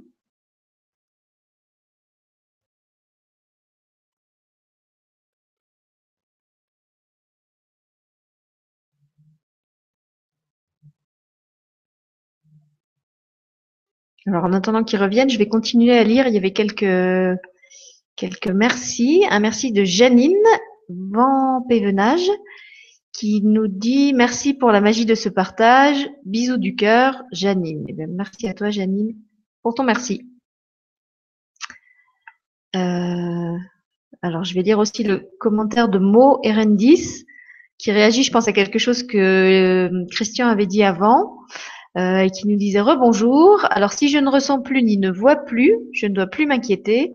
Je m'endors lors des méditations et même si je me connecte à un soin, je m'endors et je ne me souviens plus de rien. Merci de ta réponse et merci pour tout. Voilà. Alors je vois que Christian est ressorti de la salle, donc je pense qu'il va essayer de revenir et de voir si ça va mieux. je remercie Jocelyne euh, qui me rassure sur mon état de d'ex anémié et qui me dit Sylvie, je te rassure, tu as les joues roses et de l'énergie. Donc c'est vrai, Jocelyne, je te remercie. J'ai les joues bien chaudes et j'ai de l'énergie. Tout va bien. Je suis perdue. Voilà. J'espère que Christian va réussir à re-rentrer. Euh, je ne vais pas prendre les questions parce que je préfère attendre qu'il soit là pour, euh, pour les lui poser. il y avait l'archange Gabriel, que je salue au passage, qui est, dont j'ai toujours le mail euh, en tête de, de ma boîte mail, comme je l'avais dit dans une précédente émission. Donc l'archange Gabriel, qui nous fait l'honneur d'être parmi nous et nous dit bonjour à vous tous.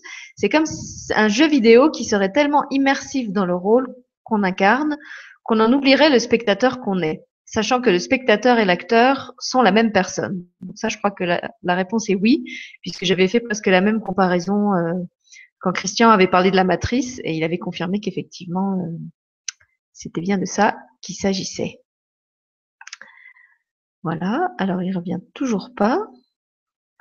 Euh, je vais aller voir s'il m'a envoyé quelque chose sur Skype pour me dire qu'il est perdu et qu'il n'arrive pas à revenir.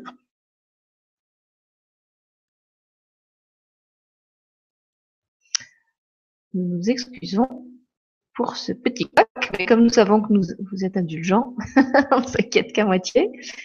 Non, je le vois, je le vois pas sur Skype non plus. J'espère qu'il n'a pas eu une coupure de courant ou quelque chose comme ça. Euh, donc après, ce sont des questions. Alors, Nature et Vie nous met, il nous fait une démonstration de changement de forme. LOL. Bisous à vous tous. Donc là, je sais pas par rapport à quoi tu, tu réagissais, Nature et Vie. J'ai dû perdre un peu le fil parce que je lisais les questions en même temps qu'il expliquait. Euh, ah, alors, Christian, es-tu à nouveau parmi nous? On te voit, mais on t'entend pas là. Est-ce que tu peux nous dire quelque chose? Je te vois, mais je t'entends pas. pas. Ouais, là je crois que c'est mieux. Dis-nous quelque chose? Remets ton micro. Tu as coupé ton micro là. Alors là, je crois que ça va. C'est bon là? Oui, ça y est. Ah, grand moment de solitude. J'avais plein de questions auxquelles je ne pouvais pas répondre et j'attendais que tu reviennes pour te les poser. Alors, euh, écoute, je vais reprendre dans l'ordre. Je sais pas ce qui t'est arrivé, en fait, on, t'a perdu. Bah, ce qui m'est arrivé, c'est que mon ordinateur n'a plus de batterie et il me fait le coup des fois, il s'arrête sans me prévenir. D'accord. J'ai pas eu le temps de passer. Donc, euh, la technologie, bon, bah, c'est, c'est Lulux qui n'a pas dû aimer ce qu'on disait sur lui. il n'a pas apprécié, oui, il s'est vengé. Euh, alors, bah, puisqu'on pour finir avec la question du fer et de l'anémie, on va peut-être prendre celle-là en premier. Patricia te demande si on est très anémique, est-ce qu'on a plus tendance à aller vers la spiritualité et émaner plus de rayonnement est-ce qu'on arrive mieux à méditer et donc à être moins matérialiste? Ah, Par rapport à ce que tu disais tout à l'heure sur le fer et le, rapport que ça avait avec Mars, avec le noyau de fer dans la Terre, etc. Ah, c'est un peu, c'est un petit peu, on peut dire, on est encore dans une loi de cause à effet. Ça, ça veut dire, ça veut rien, c'est pas nécessaire, pas nécessairement, parce que c'est un peu comme euh, une personne qui dirait, euh, euh, est-ce que le fait d'être végétarien rend plus spirituel? Or, on s'est bien aperçu que c'est pas vrai, puisque Hitler était végétarien et bon, il n'était pas spécialement spirituel. Même s'il était spirituel, à un moment, il a, il a, bon, il a, il a dévié. C'était une spiritualité un peu spéciale, on va dire. Donc, ça peut donner une possibilité dans la mesure où, où on, est peut-être, quand on est un peu plus faible. parce ce qu'il y a, c'est que quand on est l'anémie fait qu'on est beaucoup plus faible physiquement, hein, parce qu'on a beaucoup moins de force. Je confirme. Il est évident qu'en méditant, euh, si on est anémique, euh, ça peut renforcer notre système immunitaire et ça peut nous redonner de l'énergie. Donc on va capter une énergie qui va être une énergie directement de la conscience. Ça peut, ça, ça peut, ça peut favoriser mais c'est pas euh, un truc inéluctable. Parce que voilà, le but c'est pas de vous rendre complètement anémique pour devenir plus spirituel et plus, comment elle dit, plus rayonnant.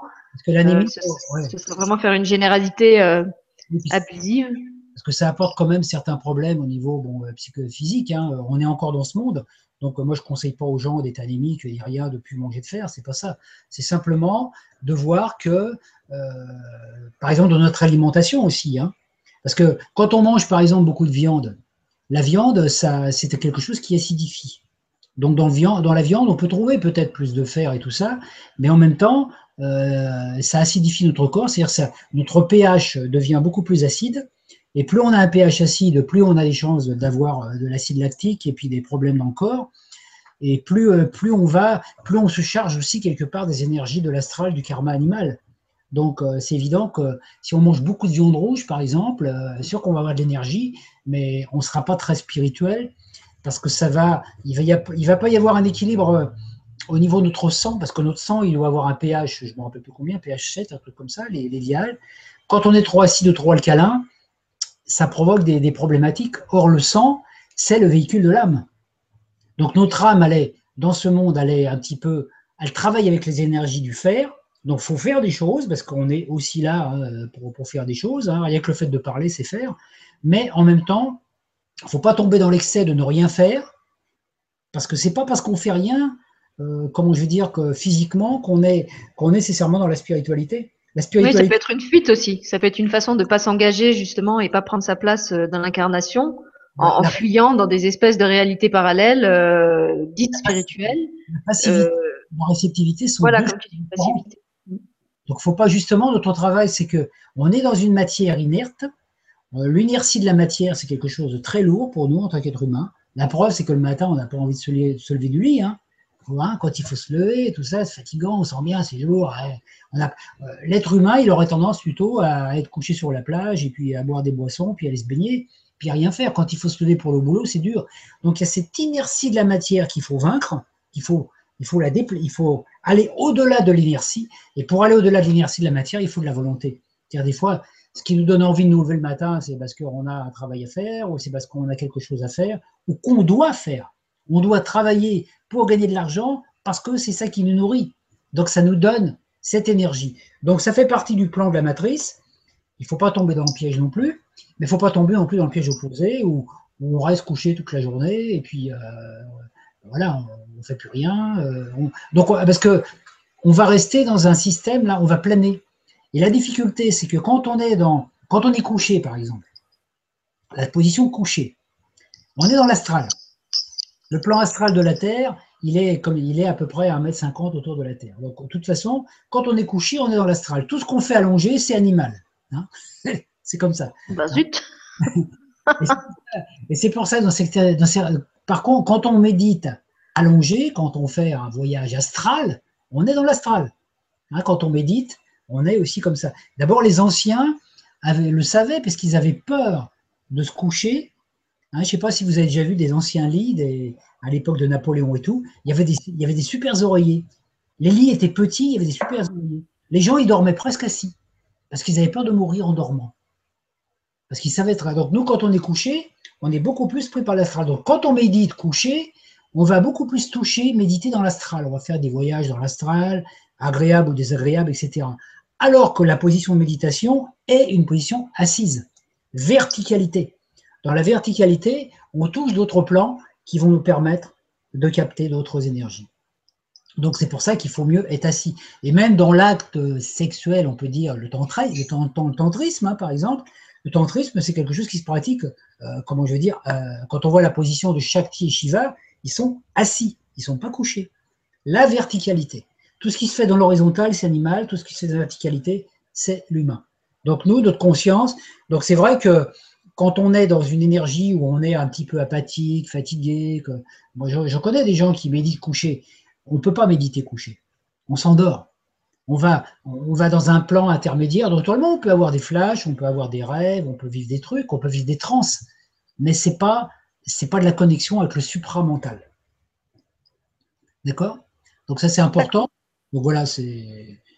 Pour, je voulais aussi répondre à la fin de la question de tout à l'heure de, monsieur. En même temps, j'en profite avec euh, l'incarnation sur les planètes, là, Jupiter. Hmm. Euh, je pense qu'il n'est pas, pas, nécessaire là, mais d'aller euh, s'incarner sur d'autres planètes entre deux incarnations, parce que ça ne lui apporterait pas grand-chose d'important. il faut se concentrer sur l'œuvre. Et surtout, comme je disais tout à l'heure, quand on meurt, la plupart du temps, on va faire ce voyage dans l'astral, et le moment où l'on choisit la nouvelle incarnation qu'on va, revivre, qu'on a choisi de vivre pour réparer quelque chose ou pour vivre autre chose, ce, choix se fait pendant les trois jours après la mort physique, 72 heures. C'est-à-dire que dès l'instant que notre corps il est enterré au bout de 72 heures, trois jours, on a déjà choisi comment on va revenir. Après, on va, on va, on va euh, dans l'astral reconstruire des forces. Mais c'est là, c'est au moment où on meurt. C'est pour ça que c'est très important l'accompagnement au mourant. C'est quand une personne meurt, pendant trois jours, il va y avoir le corps éthérique qui va, se, qui va se désagréger, le corps astral et le corps mental, et après toute l'information va passer dans le point causal. Donc pendant ces trois jours, 72 heures. À chaque heure, il y a un génie servant, hein, c'est les génies de la Kabbale, qui font un travail spécifique sur le corps, de nettoyage, de, de, trucs. Donc au bout de 72 heures, on a choisi la, prochaine incarnation. Donc c'est pour ça qu'on n'a pas accès à d'autres plans tout de suite. Par contre, quand on a des certains plans d'initiation et qu'on est capable de sortir de la matrice parce qu'on a atteint la maîtrise, effectivement, on peut aller faire un tour peut-être sur d'autres planètes. Mais à partir de là, on rejoint l'unité. Parce que moi, je suis. Il y a quand même quelque chose d'intéressant de voir, c'est que on n'est pas la seule matrice dans l'univers. On croit qu'on est que la seule matrice dissociée, mais il y en a eu d'autres avant nous. Il y en aura peut-être encore d'autres, peut-être qu'il y en aura plus. Mais il faut voir une chose, c'est comment il y a une aberration dans, la conscience humaine par exemple, on s'imagine sur la Terre, on dit on est dans une dimension où il y a les, bon, il y a les bons, il y a les il y a les méchants. D'accord? On parle de lumière, des mondes supraluminiques. Donc, euh, dont, dont, parle euh, Yvon Poirier, dont parlent aussi tous ces gens qui travaillent un petit peu sur la presse galactique et tout ça. Voilà. Hein, on, voit ces êtres de lumière, les Pléiadiens, tous ces êtres-là, etc., qui, qui ont des pouvoirs, euh, on peut dire, supérieurs aux nôtres. Et on est sans arrêt en train d'imaginer des guerres des étoiles. Alors la question, est à se poser. Par exemple, nous, on a vécu cette guerre des étoiles. La guerre des étoiles qui, s'est passée à l'époque de l'Atlantide, à la fin de l'Atlantide et tout ça. C'est vrai que c'est une chose qui a existé, mais parce qu'on était dans la troisième dimension dissociée. Mais quand on va retourner dans la troisième dimension unifiée avec la conscience, c'est-à-dire qu'on a la capacité de se rendre sur n'importe quelle planète simplement par la pensée dans l'instant présent. Je pense Vénus, je suis sur Vénus. Je pense Jupiter, je suis sur Jupiter. Mon corps se matérialise automatiquement puisque c'est de la lumière quantique. Donc à partir de là, comment est-ce qu'on pourrait imaginer qu'il y a des guerres des étoiles dans ces deux mondes Comment on peut imaginer qu'il y a des guerres des étoiles dans les mondes unifiés? Puisqu'on quand on est dans la conscience de l'unification, on est en contact direct avec la source, et la source n'a pas planifié que l'être humain, que, la conscience était faite pour se battre contre elle-même. La source a été créée pour créer des belles choses, pour expérimenter la vie dans toutes ses potentialités, pas pour s'entretuer. Oui, ce serait comme imaginer que notre, pied et notre main, euh, tout d'un coup, décident d'entrer en guerre, ou notre oreille droite et notre oreille gauche. Euh, euh, ça fait pas sens quelque part. C'est pour ça que dès l'instant qu'on voit, alors nous naturellement on a cette image des reptiliens, des Anunnaki qui sont venus sur la Terre, qui, ont provoqué toutes ces manipulations euh, génétiques et tout ça. Ok, hein, il y a beaucoup de gens, ils sont contre les reptiliens. Mais il faut pas oublier non plus qu'on a un cerveau reptilien. Si on a un corps animal est animé par une conscience, c'est aussi par l'intervention de ces généticiens. Or les dracos-généticiens qui ont participé à l'expérience de dualité de la Terre sont aussi des êtres de lumière à l'origine. Des êtres de lumière qui ont dévié, qui sont intervenus dans une création euh, de, déviation quelque part. Mais eux, à l'origine, ce sont des êtres de lumière comme nous, et ils retourneront.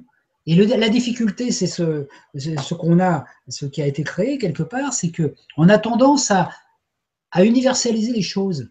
Par exemple, quand on parle des, des, dracos, hein, ou les, les, Anunnaki, tout ça, on voit toujours des êtres méchants. Mais tous n'ont pas participé à la manipulation.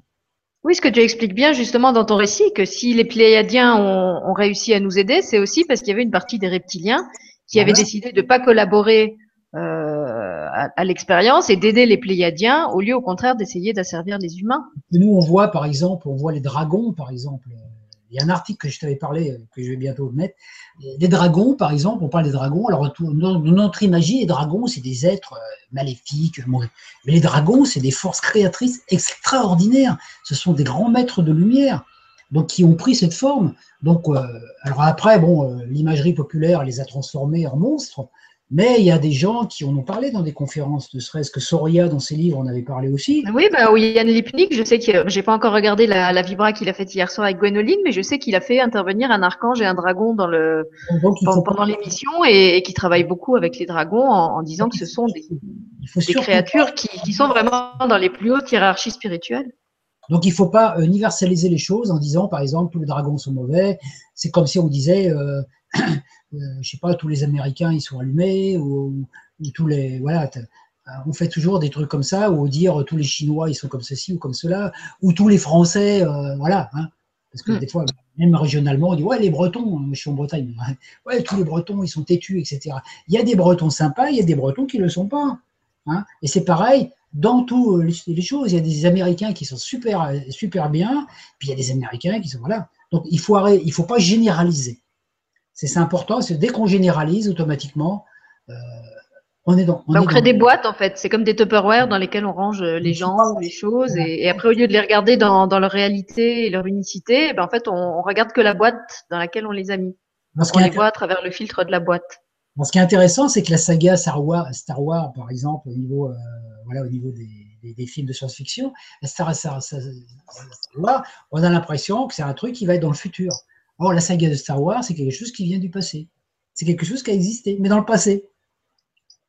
Et donc, euh, c'est pour ça que nous, alors dans la notion des incarnations qui se suivent aussi, par exemple, je m'incarne, etc., en ceci, en cela, nous, on a l'impression d'avoir des incarnations linéaires. J'ai été ceci, après j'ai été cela, j'ai été cela. Or, l'expérience maintenant nous montre que le temps l'espace-temps n'est qu'une illusion aussi, et qu'en fait, on n'est pas sûr d'avoir vécu toutes nos incarnations dans l'ordre qu'on croyait.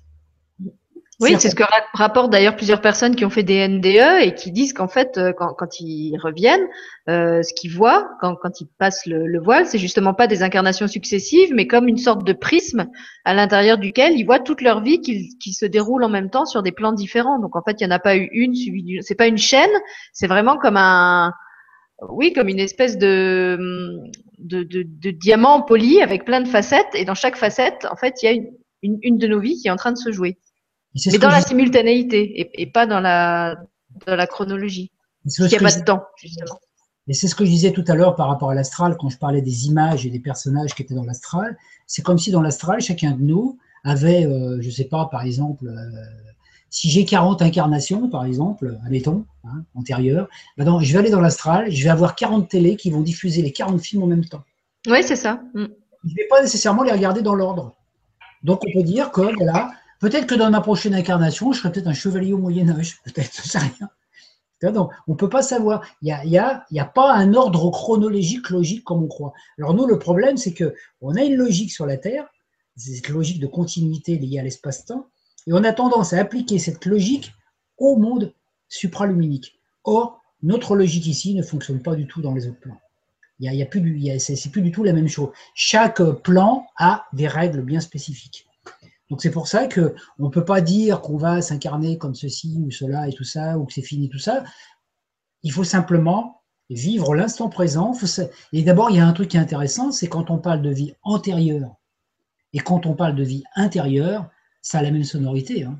Mm. Nos vies antérieures, elles sont en nous, puisque toutes les cicatrices qu'on a pu vivre dans nos corps, dans nos mémoires, puisque nos, incarnations, ce sont des, formes de conscience. Euh, des fois, on peut avoir d'une vie sur une autre, une, une séquelle d'une autre expérience qui peut se manifester dans la vie présente. On peut avoir été tué par une balle, par exemple, en 1789, et se réincarner dans cette incarnation avec une trace de balle sur la peau. Parce qu'il y a la mémoire qui est restée. Donc, en fait, euh, le corps, il nous raconte toute notre histoire. Hmm. Et alors là, tu nous parles du corps, mais comme tout à l'heure, tu parlais de l'âme, j'ai envie de te poser la question de Delphine, qui nous disait Bonjour Sylvie et Christian, je me connecte à mon âme en me centrant sur mon cœur, mais je me pose plein de questions. Qu'est-elle? De quoi est-elle faite? Et où se trouve-t-elle? Pourriez-vous nous donner votre vérité sur l'âme? Merci. Alors, parce qu'il y a, c'est, ben, en fait, en fait euh, je vais résumer ça en trois choses. il y a le corps, l'âme et l'esprit. Hein. ça, c'est la trinité dont on a parlé. Le corps, l'âme et l'esprit. Donc, c'est l'esprit, c'est la partie de nous qui est intemporelle, qui est intemporelle. Donc, l'esprit, c'est, on peut dire, notre partie, notre soi quantique. C'est notre intelligence cosmique. Hein, voilà. Le corps physique, il est une manifestation dans une densité, et l'âme fait l'intermédiaire entre les deux. Donc l'âme, c'est une banque mémoire, c'est une identité qui est constituée de sons, d'ultrasons, de codes, de codes, de nombres, et qui va déterminer les formes que l'on va prendre. Hein, c'est ce que j'en avais parlé dans, dans, la première, euh, dans la première partie de la saga, où j'avais dit que quand on était au sein de la source, on a reçu une identité galactique, on a reçu une musique d'âme, une musique ultrasonique, et cette musique, elle génère des formes. Par exemple, si moi, ma musique ultrasonique, c'est la musique ultrasonique des pionniers, ça va être mon encodage d'âme. Et dans toutes mes incarnations, dans toutes les planètes où je vais vivre, je vais toujours avoir cette mémoire du pionnier. Donc, si je vais sur Sirius, si je vais sur la Terre ou si je vais sur Vénus, j'aurai toujours l'âme d'un pionnier. Et j'agirai toujours par rapport à cette dynamique qui fait partie de moi. Donc, l'âme est un intermédiaire entre le corps et l'esprit. Donc je peux dire que, euh, voilà, entre, entre l'âme et l'esprit. Par contre, nous, quand on s'est incarné dans cette matrice dissociée, notre âme a été coupée en deux. Et il y a une partie de notre âme, qui était mémoire, qui s'est identifiée aux choses qu'on vivait dans la matrice. Donc ce que les, ce que les, ce que les, religieux appellent l'âme, c'est en fait ce que nous, ce que les psychologues appellent l'inconscient ou le subconscient. C'est notre partie de nous. Donc, quand on est rentré dans la matrice, on s'est retrouvé dans un monde, d'un seul coup, on n'avait plus de mémoire, puisqu'on n'avait plus, on, captait plus notre information d'âme. On ne savait plus qui on était. On s'est retrouvé amnésique. Comme on a eu peur, on s'est dit qu'est-ce qu'on va faire là? Comment on va faire pour survivre? Ben, On a pris ce qu'il y avait sur place. Et les informations qui étaient sur place, c'était celles de la matrice. Donc, on nous a inculqué des règles. On est rentré dans le jeu luciférien. On nous a fait croire à des choses. Et on a pris ces choses pour vérité et on s'est créé une fausse âme. Et cette fausse âme, c'est dans cette fausse âme que sont toutes nos mémoires de nos vies antérieures. Donc ça, c'est valable pour la vie ici. Mais quand on va passer sur d'autres plans, cette fausse âme, on n'en aura plus besoin. Donc en résumé, quand on sera dans les autres plans, quand on a rejoint notre plan de lumière, on ne se rappellera plus du tout l'expérience qu'on a vécue sur la Terre. Tous ces machins, on se rappellera. On aura une information quantique qui nous rappellera les expériences vécues. Qu'est-ce que c'est que le froid? Qu'est-ce que c'est que le chaud? Qu'est-ce que c'est que la souffrance? Ça, on se rappellera. Mais on ne se rappellera pas toutes les histoires qu'on a vécues. Oui, ça me fait penser à ce, conte que tu as écrit, que tu m'avais fait lire. Euh, comment il s'appelle? C'est cet acteur qui se promène avec des valises pleines de costumes. Et en fait, tous ces costumes sont les, les voilà. qu'il a vécu. Et il se croit obligé d'aller partout avec son, sa valise euh, pleine de costumes. Et je crois qu'à un moment, il rencontre un sage ou un autre personnage qui lui dit, mais enfin, monsieur, pourquoi est-ce que vous vous promenez tout le temps avec ces valises? Euh, vous, pouvez, vous pouvez laisser vos anciens costumes et vous n'avez pas besoin de les trimballer partout avec vous. Et c'est ça en fait le travail. Donc ce qu'il y a, c'est que au niveau collectif, par exemple, bon, euh, la source, la source divine, qui est émanation de l'absolu, dont on a parlé dans la première saga, il y a une âme, ce qu'on appelle l'âme universelle. Le Christ, c'est l'âme universelle, c'est l'âme qui contient toutes les âmes. Donc c'est la musique, c'est la musique des sphères. Et nous, à l'intérieur de cette musique, on a notre petite âme qui contient, qui connaît toute la musique des sphères, mais qui en même temps a sa propre partition. Donc chacun de nous est un petit peu un musicien au sein euh, d'un grand opéra et chacun a son instrument pour jouer. Donc notre travail, c'est d'accorder notre violon avec celui des autres et de jouer notre partition.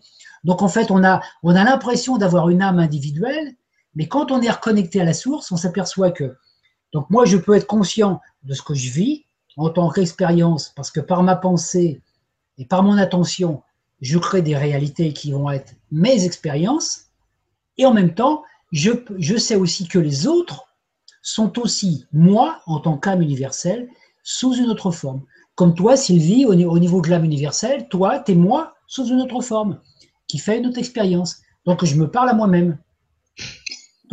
Et puis, euh, comment s'appelle cette, Delphine? Delphine. Voilà, et puis Delphine est une autre partie de moi qui pose la question, parce que j'ai programmé Delphine quelque part pour qu'elle pose la question pour que je puisse répondre. oui, c'est complètement narcissique en fait. On s'est créé plein de clones et on, ne joue qu'avec nos propres clones. C'est ça, c'est Dieu. le créateur, c'est une essence unique qui se manifeste sous, sous, plein de formes pour que les formes communiquent entre elles et se passent des infos et que ça crée une vie, des formes de vie. Donc, eh ben, écoute, ça, ça, me donne envie de te partager le commentaire de Monsieur Javabali qui te dit bonjour à vous deux. Christian, ton explication sur la mort et la lumière astrale est la plus claire que j'ai jamais entendue. Tu es un formidable enseignant, un très grand merci. Et je plus sois, parce qu'effectivement, moi, c'est ce que j'aime euh, quand, quand, on prépare des émissions avec Christian et quand je l'écoute parler, c'est qu'il a vraiment cette, cette euh, faculté de dire des choses très compliquées avec des mots très simples et de les rendre accessibles euh, aux, aux, aux, mortels du plancher des vaches que nous sommes. Et merci, voilà. merci euh, Java, Javavali. Merci. Javavali, bon, je pense que c'est un, pseudo. Merci pour ce merci. voilà. Comme ça, tu peux continuer à parler avec tes propres clones hein, et, à, te remercier toi-même. Une, une, partie de moi qui me remercie, toi, c'est sympa comme Voilà, alors écoute, puisqu'on est dans la géométrie, eh bien, je vais te poser. Euh, alors, il y a deux questions de, de Marie, à qui tu as déjà répondu tout à l'heure. Donc il y en a une euh, par alors je vais les prendre dans l'ordre. Quand on filme le soleil, on voit aussi souvent une forme hexagonale. Est-ce un hasard ou est-ce relié à la structure adamantine de l'univers et la circulation d'énergie sous forme de tor? Bah, C'est bien parce que la réponse est dans la question. Effectivement, c'est ça. C'est la, structure adamantine. Euh, c'est la structure adamantine de la lumière euh, source, de toute la source. Et en fait, arrive, il y a des moments où on va arriver à percevoir cette structure adamantine. Alors moi, c'est une chose, il y a une expérience que, j'ai faite souvent, c'est que, par exemple, le matin, c'est une expérience que je, tiens, je peux proposer à certaines personnes, je me mets des fois face au soleil, à genoux, sur la terre, et puis je ferme les yeux, face au soleil levant, quand il est déjà un petit peu haut. Je ferme les yeux, donc automatiquement, là, je vois une lumière euh, un peu jaune, hein, parce que la lumière du soleil. Après, comment je veux dire, je baisse ma tête vers le sol. Et avec mon front, je touche la terre. Je garde toujours les yeux fermés. Je laisse, je laisse venir ce qui vient. Et là, je vois une lumière bleue extraordinaire. Un bleu plasma. Et à l'intérieur de ce bleu plasma, il y a plein de petites particules comme du prana qui bougent à une vitesse extraordinaire. Et en regardant, en restant comme ça, sans simplement contempler, regarder sans rien faire d'autre, ben, au bout d'un moment, je vois la structure adamantine aussi je vois qu'il y a cette structure adamantine. Alors après, je relève la tête, toujours face au soleil. Alors naturellement, la couleur va changer. Je vais attirer l'opposé du bleu. Et je vais attirer le orange.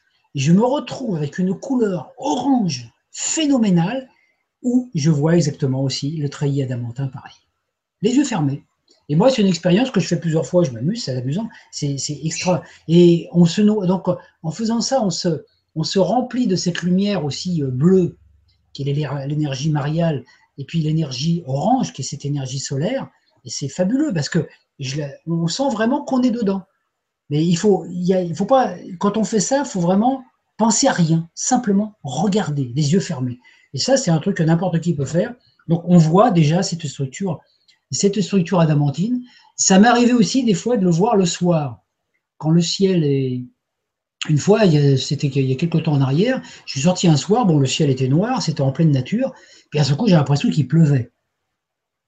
Il pleuvait. Je regardais, j'ai dit, mais il pleut, il pleut pas. en fait, en fait, il pleuvait pas. Et il y avait toutes ces particules de lumière qui dansaient, là, un petit peu comme du prana, quand on, peut voir le prana. Et puis, a un moment, j'ai vu aussi un petit peu ces espèces de trucs adamantins, comme ce treillis, quoi. Ça fait vraiment comme un treillis, comme le grillage un peu hein, qu'on met pour les poules. Hein. Le grillage pour les poules, il est justement fait comme ça, avec six côtés. Et, en fait, parce que toute notre création est comprise dans ce grand treillis. Alors il y a des, c'est comme s'il y avait des treillis comme ça euh, qui représentent un petit peu les ruches, euh, comme dans les ruches des, abeilles. Et puis il y a des treillis, il y a, des, il y a des hexagones qui sont pleins d'énergie qui créent de la matière, et il y en a qui sont vides. Et qu'en fait, quand on se déplace d'un endroit à un autre, c'est ça. Donc en fait, nous, on est un petit peu comme, comme une, en tant qu'être humain, on est un peu comme une, comment dire, comme une, ouais, comme une abeille qui serait lovée dans une alvéole. Et on se fait nourrir par le miel de la ruche, ben, c'est le soleil. Vous voyez les, abeilles nous, nous, apportent des, beaucoup de messages à ce niveau-là.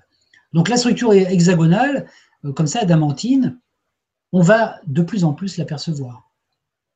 Voilà, donc chez vous, exercez-vous à, l'exercice de, Christian, essayez de faire cette, euh, cette méditation et si vous voulez, bah, la prochaine fois, vous nous partagerez euh, vos, vos, ressentis et vos, les images, ce que vous avez vu, entendu, perçu. Euh, on verra. Et j'en profite pour répondre à Jocelyne qui demandait quand avait lieu la troisième partie. Donc la troisième partie, Jocelyne, c'est mercredi prochain, le 24 à la même heure, 14 heures heure française et ça doit être 8 heures heure du Québec le 24, c'est intéressant parce qu'on va retrouver justement la structure adamantine.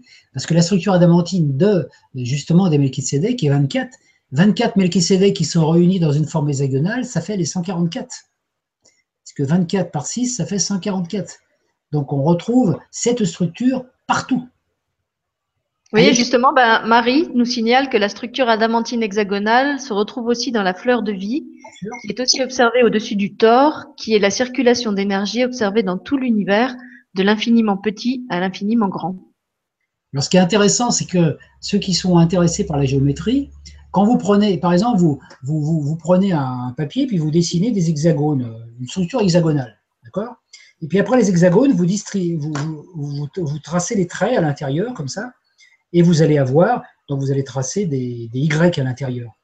Et vous allez voir au bout d'un moment, quand vous regardez, euh, j'ai un dessin là, peut-être que j'aurai le temps de vous le montrer, euh, et quand on regarde, on s'aperçoit en fait que les hexagones, c'est des cubes. Notre matière, elle est créée par des hexagones qui sont des cubes. Donc en fait, les hexagones, c'est des cubes en trois dimensions, en troisième dimension. Je regarderai si j'ai un petit moment pour essayer de montrer l'image, que je dois en avoir une là pas très loin.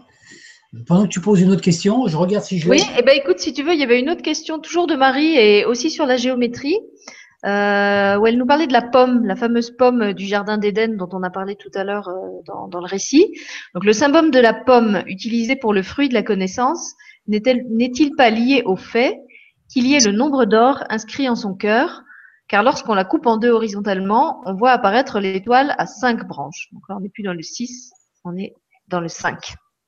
Ah oui, parce que c'est la pomme a toujours été le symbole de la connaissance. Hein, et c'est vrai que quand on coupe une pomme, une pomme en travers, alors en plus, bon, euh, là je ne vais pas rentrer dans les détails parce que ça va être un petit peu trop long. C'est que la forme énergétique du, de, comment je vais dire, du autour de la Terre représente une pomme justement. Et c'est pour ça, quand on dit que Adam ou que Adam et Ève ont croqué la pomme, c'est-à-dire qu'ils ont croqué dans la connaissance. Donc avant, ils étaient dans, ils étaient dans l'essence, ils n'étaient pas dans la connaissance. Quand on est dans la connaissance, c'est-à-dire on apprend plein de choses, on ressent plein de choses, et quand on sait, on ne peut plus ignorer. Donc à partir du moment où on sait, avant Adam et Ève, ils étaient un petit peu comme des animaux, c'est-à-dire ils profitaient de la vie, comme un chat. Un chat, il mange, il boit, il dort, euh, il trouve une souris, il la mange, il ne se pose pas la question si c'est bien de la tuer.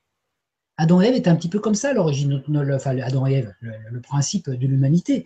Donc nous maintenant, après, quand on a pris conscience que quand on prenait une souris, par exemple, qu'on la tuait pour la manger, on détruisait une forme de vie pour, pour prendre la forme, ah, on est conscient d'une chose, Et à partir de là, on est rentré dans l'expérience.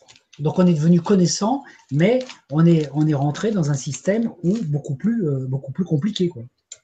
Alors il y a une image là que j'ai, que j'avais dessinée, qui est intéressante. Je ne sais pas si vous allez bien la voir. Oui, j'avais dessiné une fleur de vie, moi justement, avec des, avec des cubes comme ça. Je sais pas Alors montre-nous. Alors recule, là, recule, recule un tout petit peu. Voilà, stop, bouge plus. on la voit bien, on voit très bien. Ouais, regarde, si j'apporte, si j'approche un peu, vous voyez, on voit les hexagones. Ouais. en fait, quand on regarde bien, on voit les cubes. Alors, si je le mets, regardez, si je le mets dans ce sens-là, regardez comme on voit les cubes. Oui, effectivement. On voit, tous ces traits droits, et on a l'impression que c'est des cubes empilés les uns sur les autres. Et voilà. Donc, en fait, euh, notre matière est constituée avec ça. Donc, c'est pour ça que le cube est un symbole qui est très lié à notre monde, et qu'en fait, le cube, c'est simplement, euh, une c'est simplement des particules aussi adamantines qui sont, voilà, donc on représente, voilà, un petit peu, c'est un petit peu ça aussi, hein, les structures. Ouais. là, ça on voit bien. Et ça, c'est la structure de la lumière adamantine. Voilà, et puis la Terre, j'avais dessiné la Terre. La Terre dans la structure adamantine. Mhm. Pourquoi que la géométrie peut nous apporter beaucoup de choses hein, par rapport à ça? Parce que c'est et c'est vraiment quand on observe un, quand on observe un trait hexagonal comme ça, qu'on le regarde sans penser à rien, au bout d'un moment, il y a une inversion qui se fait dans le cerveau et on voit les cubes. Oui, ça me fait penser au dessin de comment il s'appelle ce de Escher qui peint comme ça, enfin qui, qui dessine au, je crois que c'est au crayon ou à l'encre, je sais plus, c'est des dessins noir et blanc.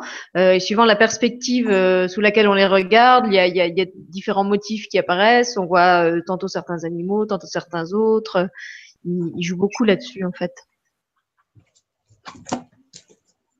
Eh ben écoute, merci de nous avoir partagé tes, tes dessins. Et puis, ben, il est 4 heures, donc je te propose de finir par une, dernière question, parce que j'ai regardé après, il n'y a plus trop trop d'autres questions.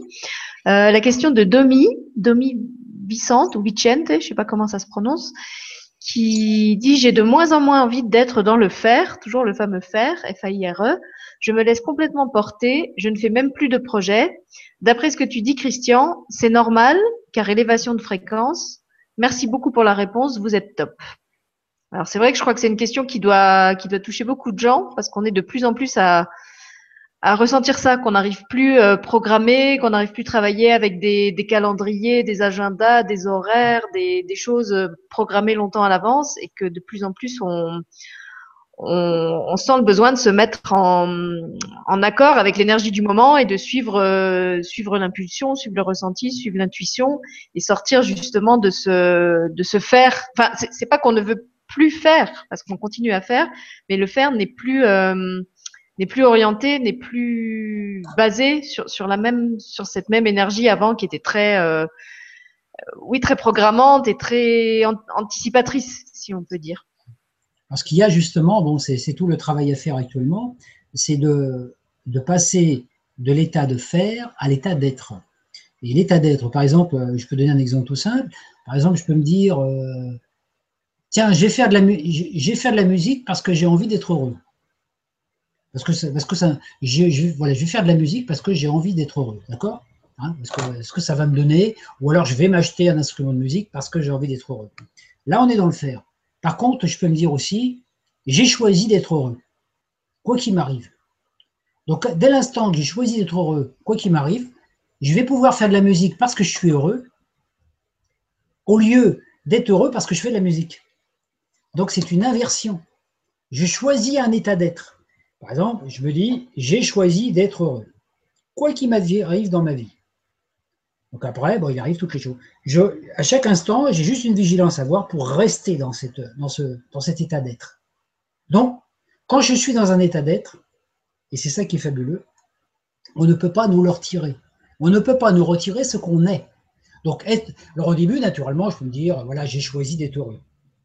Mais après, il faut naturellement que je le vibre intérieurement, hein, que je le. Donc après, il va falloir il suffit que chaque pensée, chaque émotion, chaque situation, chaque événement que je vis, je reste toujours dans cette conscience en se disant, voilà, est-ce que ça correspond à ce que j'ai choisi d'être? Et à partir de là, on va pouvoir rectifier. Donc le travail qui nous est demandé actuellement, pour euh, arriver à passer dans cette, euh, dans cette nouvelle vibration, c'est un travail d'attention. L'attention à chaque instant, attention, qu'est-ce que je suis en train de nourrir? Je regarde tel film, qu'est-ce que ça nourrit en moi?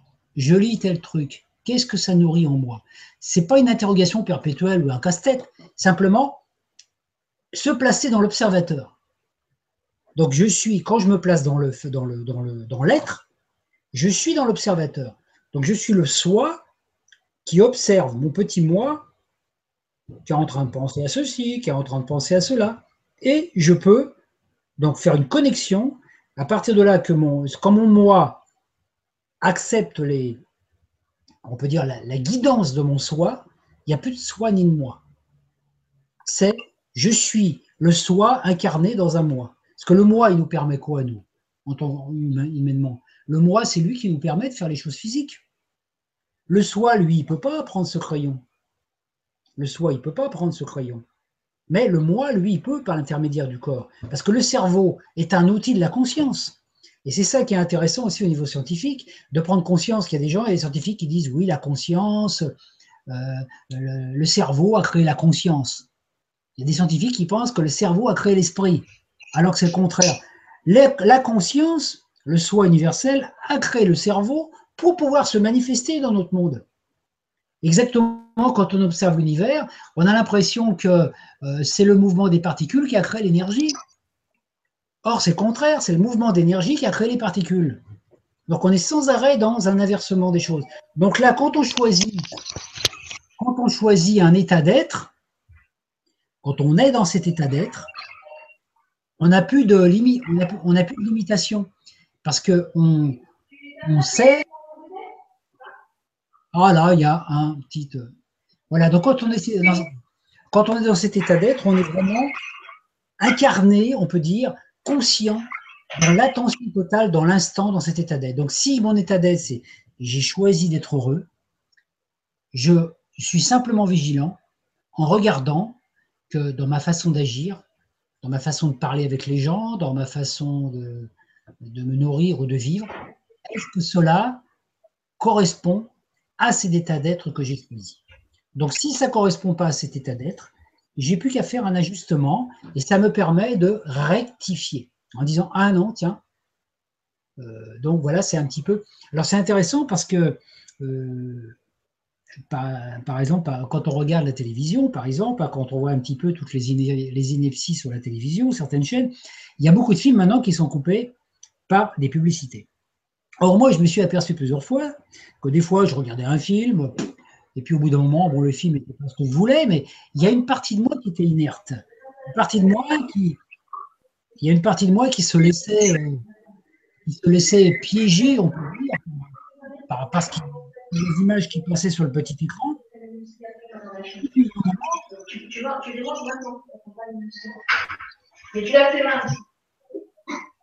On a des interférences. Sylvie, tu fais des interférences. Tu faisais des interférences. On entendait tout. Hein Pardon? On entend On entendait tout. T'entendais ce que je disais à mon fils? Bah, C'est pas grave ça fait du bruit. Non, mais ça coupait un petit peu. Donc, j'étais en train d'expliquer, par exemple, en regardant un film à la télé, euh, si on est coupé, par exemple, par des publicités, puis il y a des moments où on, voit le film, oh, le film n'est pas terrible, mais on n'a pas envie de. On est un petit peu léthargique, on n'a pas envie de changer.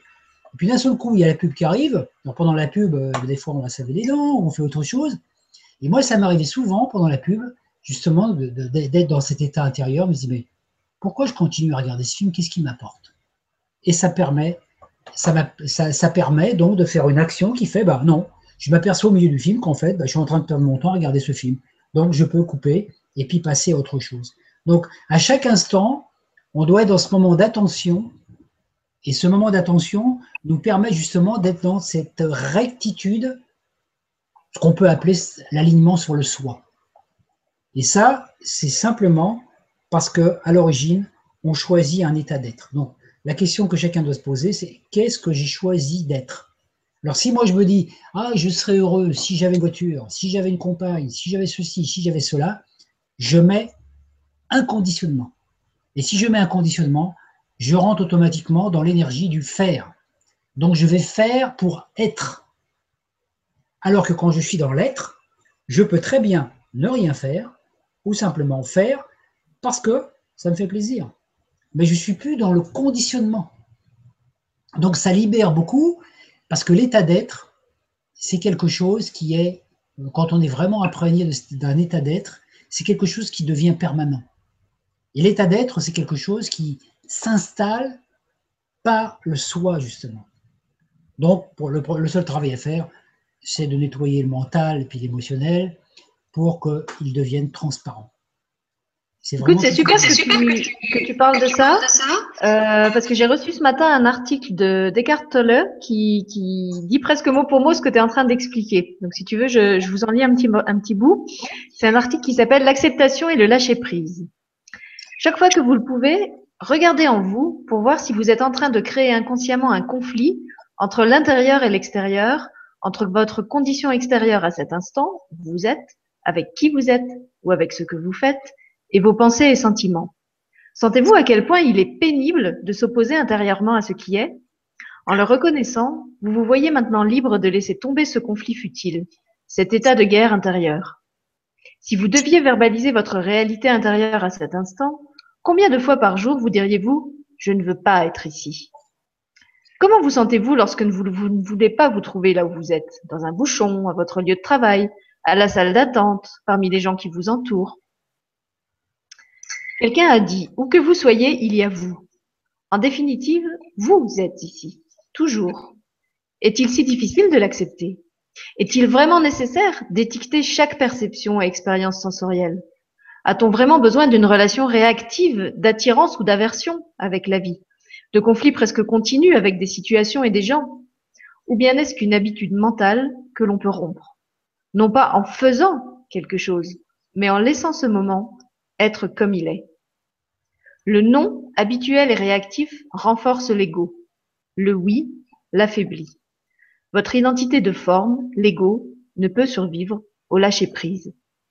L'effort implique le stress et la tension, le besoin d'atteindre un stade futur ou d'accomplir un certain résultat. Détectez en vous la moindre absence de désir de ce que vous êtes.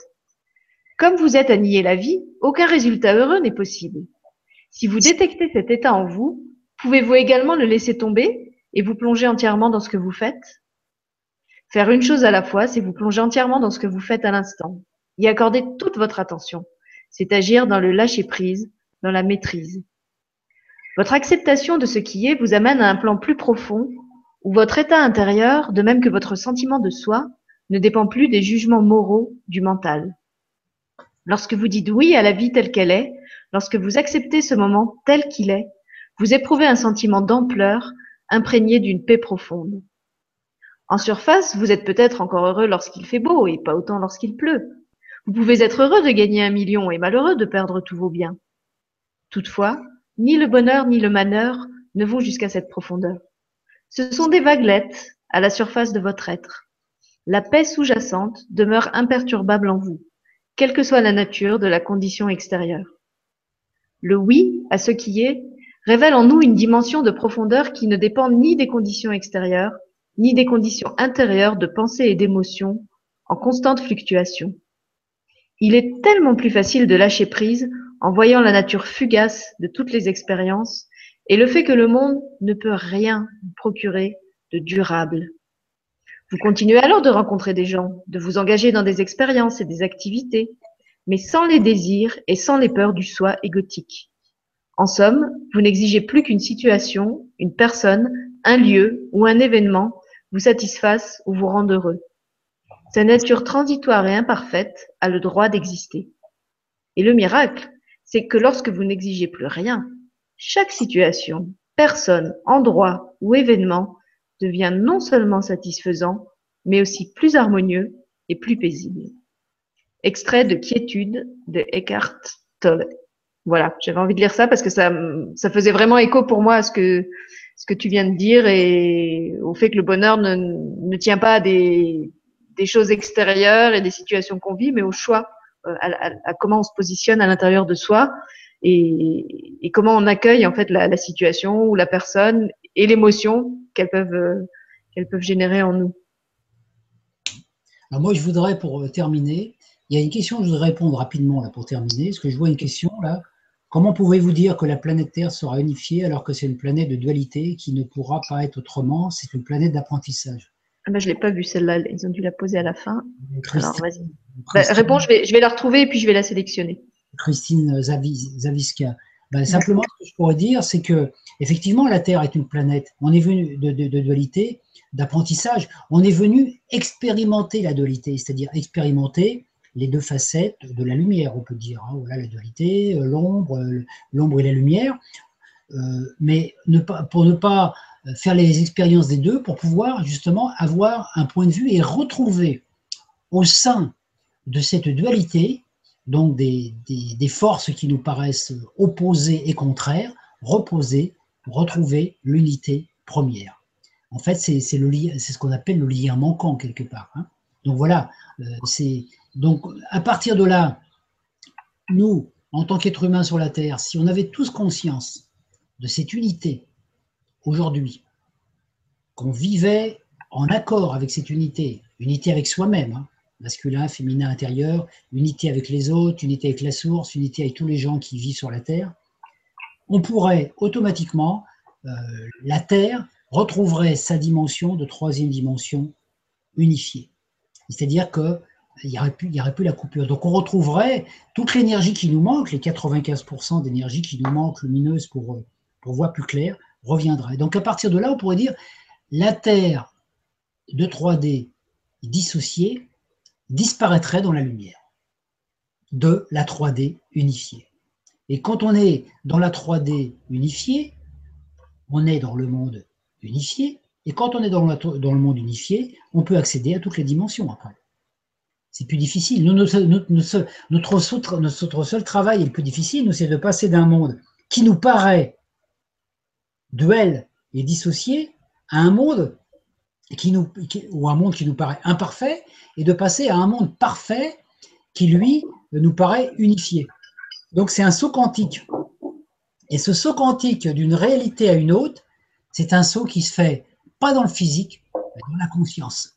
Donc je peux passer ma vie, par exemple, à voir que la Terre est imparfaite, qu'il y a la dualité partout, qu'il y a la violence, qu'il y a la guerre, qu'il y a tout ça, je peux et essayer de faire des actes pour la rendre parfaite, ce qui va me prendre certainement un certain temps, ou je peux déjà inverser ma conscience, c'est toujours le processus d'inverser et de percevoir que la Terre est parfaite, elle est parfaite comme elle est, et que je vais agir à chaque instant pour que la perfection telle que je la ressens se manifeste dans le plan de l'unité à chaque instant. Donc, euh, j'ai plus de lutte.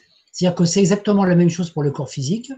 Je peux imaginer que je suis dans un corps physique et que je vais accéder un jour à mon corps de lumière, donc qui va me demander un certain temps, des efforts, etc., ou je peux euh, placer ma conscience dans mon corps de lumière et percevoir que je suis déjà dans mon corps de lumière et qu'à l'intérieur de mon corps de lumière, dans un petit coin quelque part, il y a une forme physique qui me sert de temps en temps pour me manifester dans cette dimension. Ce qui est nettement moins frustrant, parce que ça veut dire que si tu es obligé d'attendre dans ton corps de lumière pour te sentir bien, tu risques d'en avoir encore pour un certain temps. Et surtout que, si, tu arrives à, te voir effectivement comme un être multidimensionnel où tu, choisis dans, laquelle de tes dimensions tu places ta conscience, et ben au lieu d'attendre euh, la mort et la résurrection, tu peux y être tout de suite. Donc c'est quand même, enfin moi je trouve que c'est beaucoup plus réjouissant de le voir comme ça. La cerise sur le gâteau, quelque part, c'est vraiment la cerise sur le gâteau. C'est qu'en fait, on, peut imaginer voilà, qu'on est dans un corps de lumière ou qu'on peut l'attendre, comme on vient de dire, mais la cerise sur le gâteau, c'est qu'on n'a jamais on n'est jamais sorti de notre corps de lumière. Voilà, on l'est toujours. On, est dedans, on n'a jamais pu être coupé des ailes parce que l'énergie de notre âme, la musique ultrasonique de notre âme, elle se manifeste à partir de notre corps, elle, entoure tout notre aura, on est dans le corps de lumière. Simplement, on a l'impression que le corps de lumière, il n'est pas là, parce qu'on rejoint le principe de la physique quantique, le corps de lumière n'est pas là, tant qu'on ne lui porte pas attention.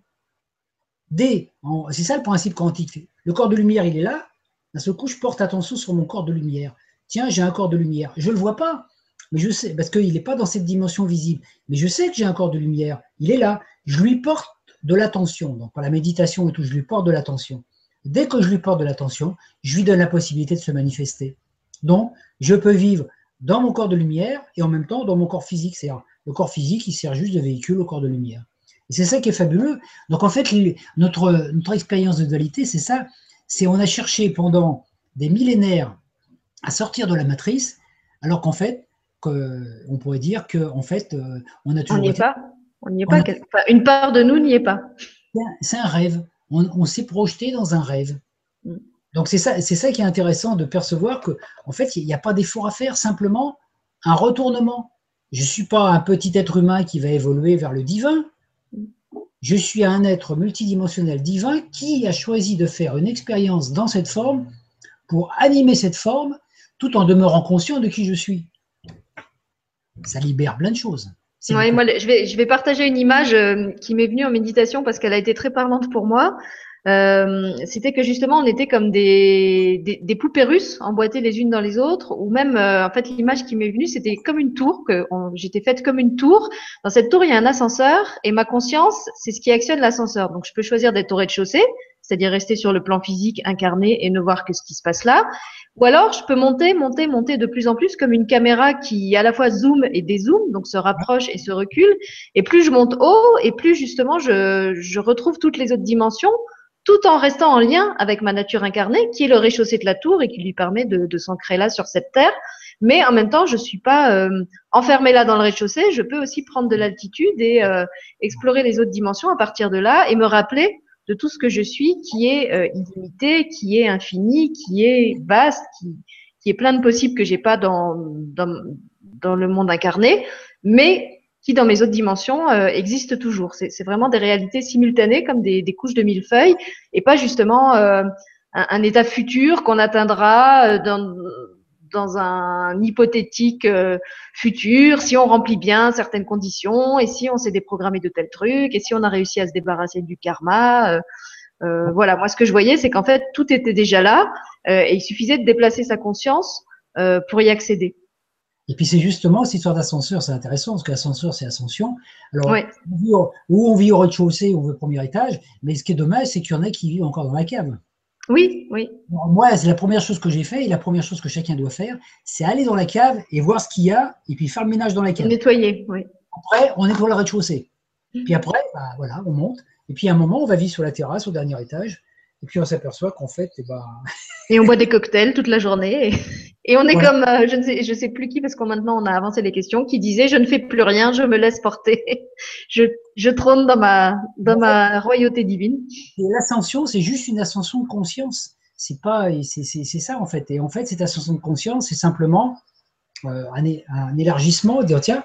Donc en fait, nous, ce qui nous aide en tant qu'être humain, euh, quand on est dans des démarche spirituelle, et c'est pour ça que Jésus, il a dit heureux ceux qui voient sans croire, c'est quand on est capable de croire, de donner foi à des informations comme ça qui viennent du monde quantique et qui ne sont pas encore visibles, qui ne sont pas réalisées dans notre monde, on ouvre notre conscience et en ouvrant notre conscience à ces autres possibles, notre cerveau, il crée des circuits synaptiques avec les neurones et il nous donne des capacités de percevoir des choses que d'autres personnes ne voient pas et pourtant elles sont là. Donc on a nos enfants physiques ou notre enfant intérieur nous sont d'une grande aide parce qu'en fait, eux, en jouant, font ça tout le temps. Ils vont tout le temps, tout le temps se balader dans d'autres dimensions et pour eux, ces réalités, elles sont parfaitement réelles. Que qu'elles soient physiques ou qu'elles soient pas physiques, l'enfant qui est dans son jeu, il, va vivre son jeu euh, à fond. Euh, s'il est en train de vivre une bataille, il va vivre la bataille. Si je sais pas, s'il est en train de chevaucher une licorne, il va chevaucher sa licorne. Et, pour lui, ça sera euh, tout aussi réel que si vous lui dites de fourcher son vélo c'est pour ça que c'est très difficile, parce que quand on est un petit peu dans une conscience étriquée, matérielle, temporelle de ce monde, qu'on voit un petit peu par, le petit bout de la lunette, hein, et c'est marrant parce, que… Par le hublot du rez-de-chaussée, tu veux dire ben, Tu vois, le, hublot du, rez-de-chaussée, à nous, en France, on appelle, quand, quand tu mets un truc sur une porte, un petit œilleton, là, on appelle ça un Judas. Oui. Quand on voit par l'œil de Judas, on voit pas la réalité. Toi, c'est vraiment c'est l'œil de Judas. Quand on a une petite vision, on voit tout petit truc, ah non, ouvre la porte.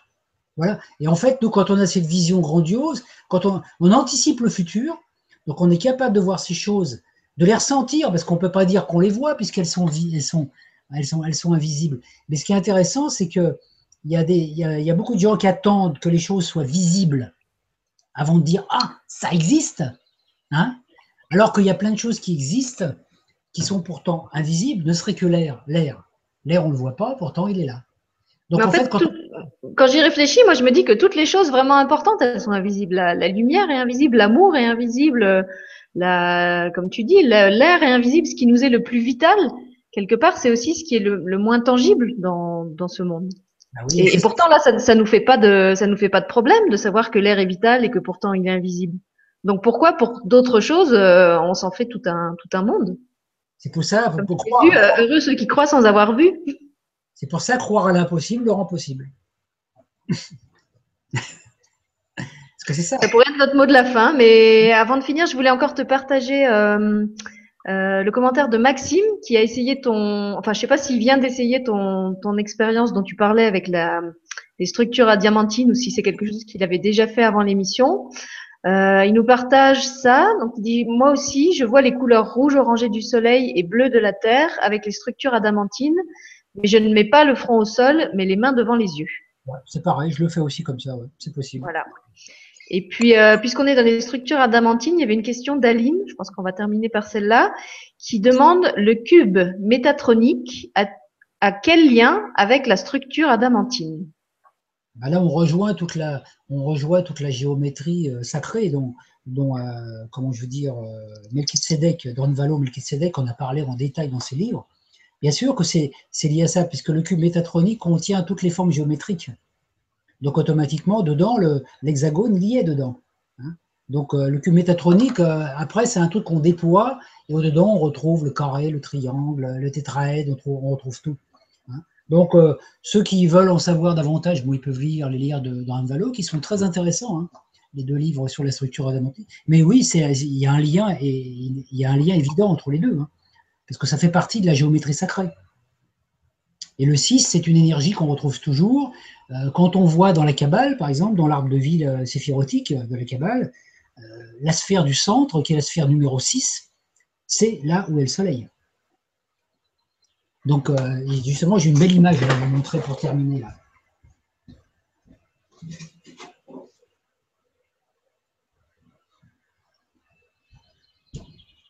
Voilà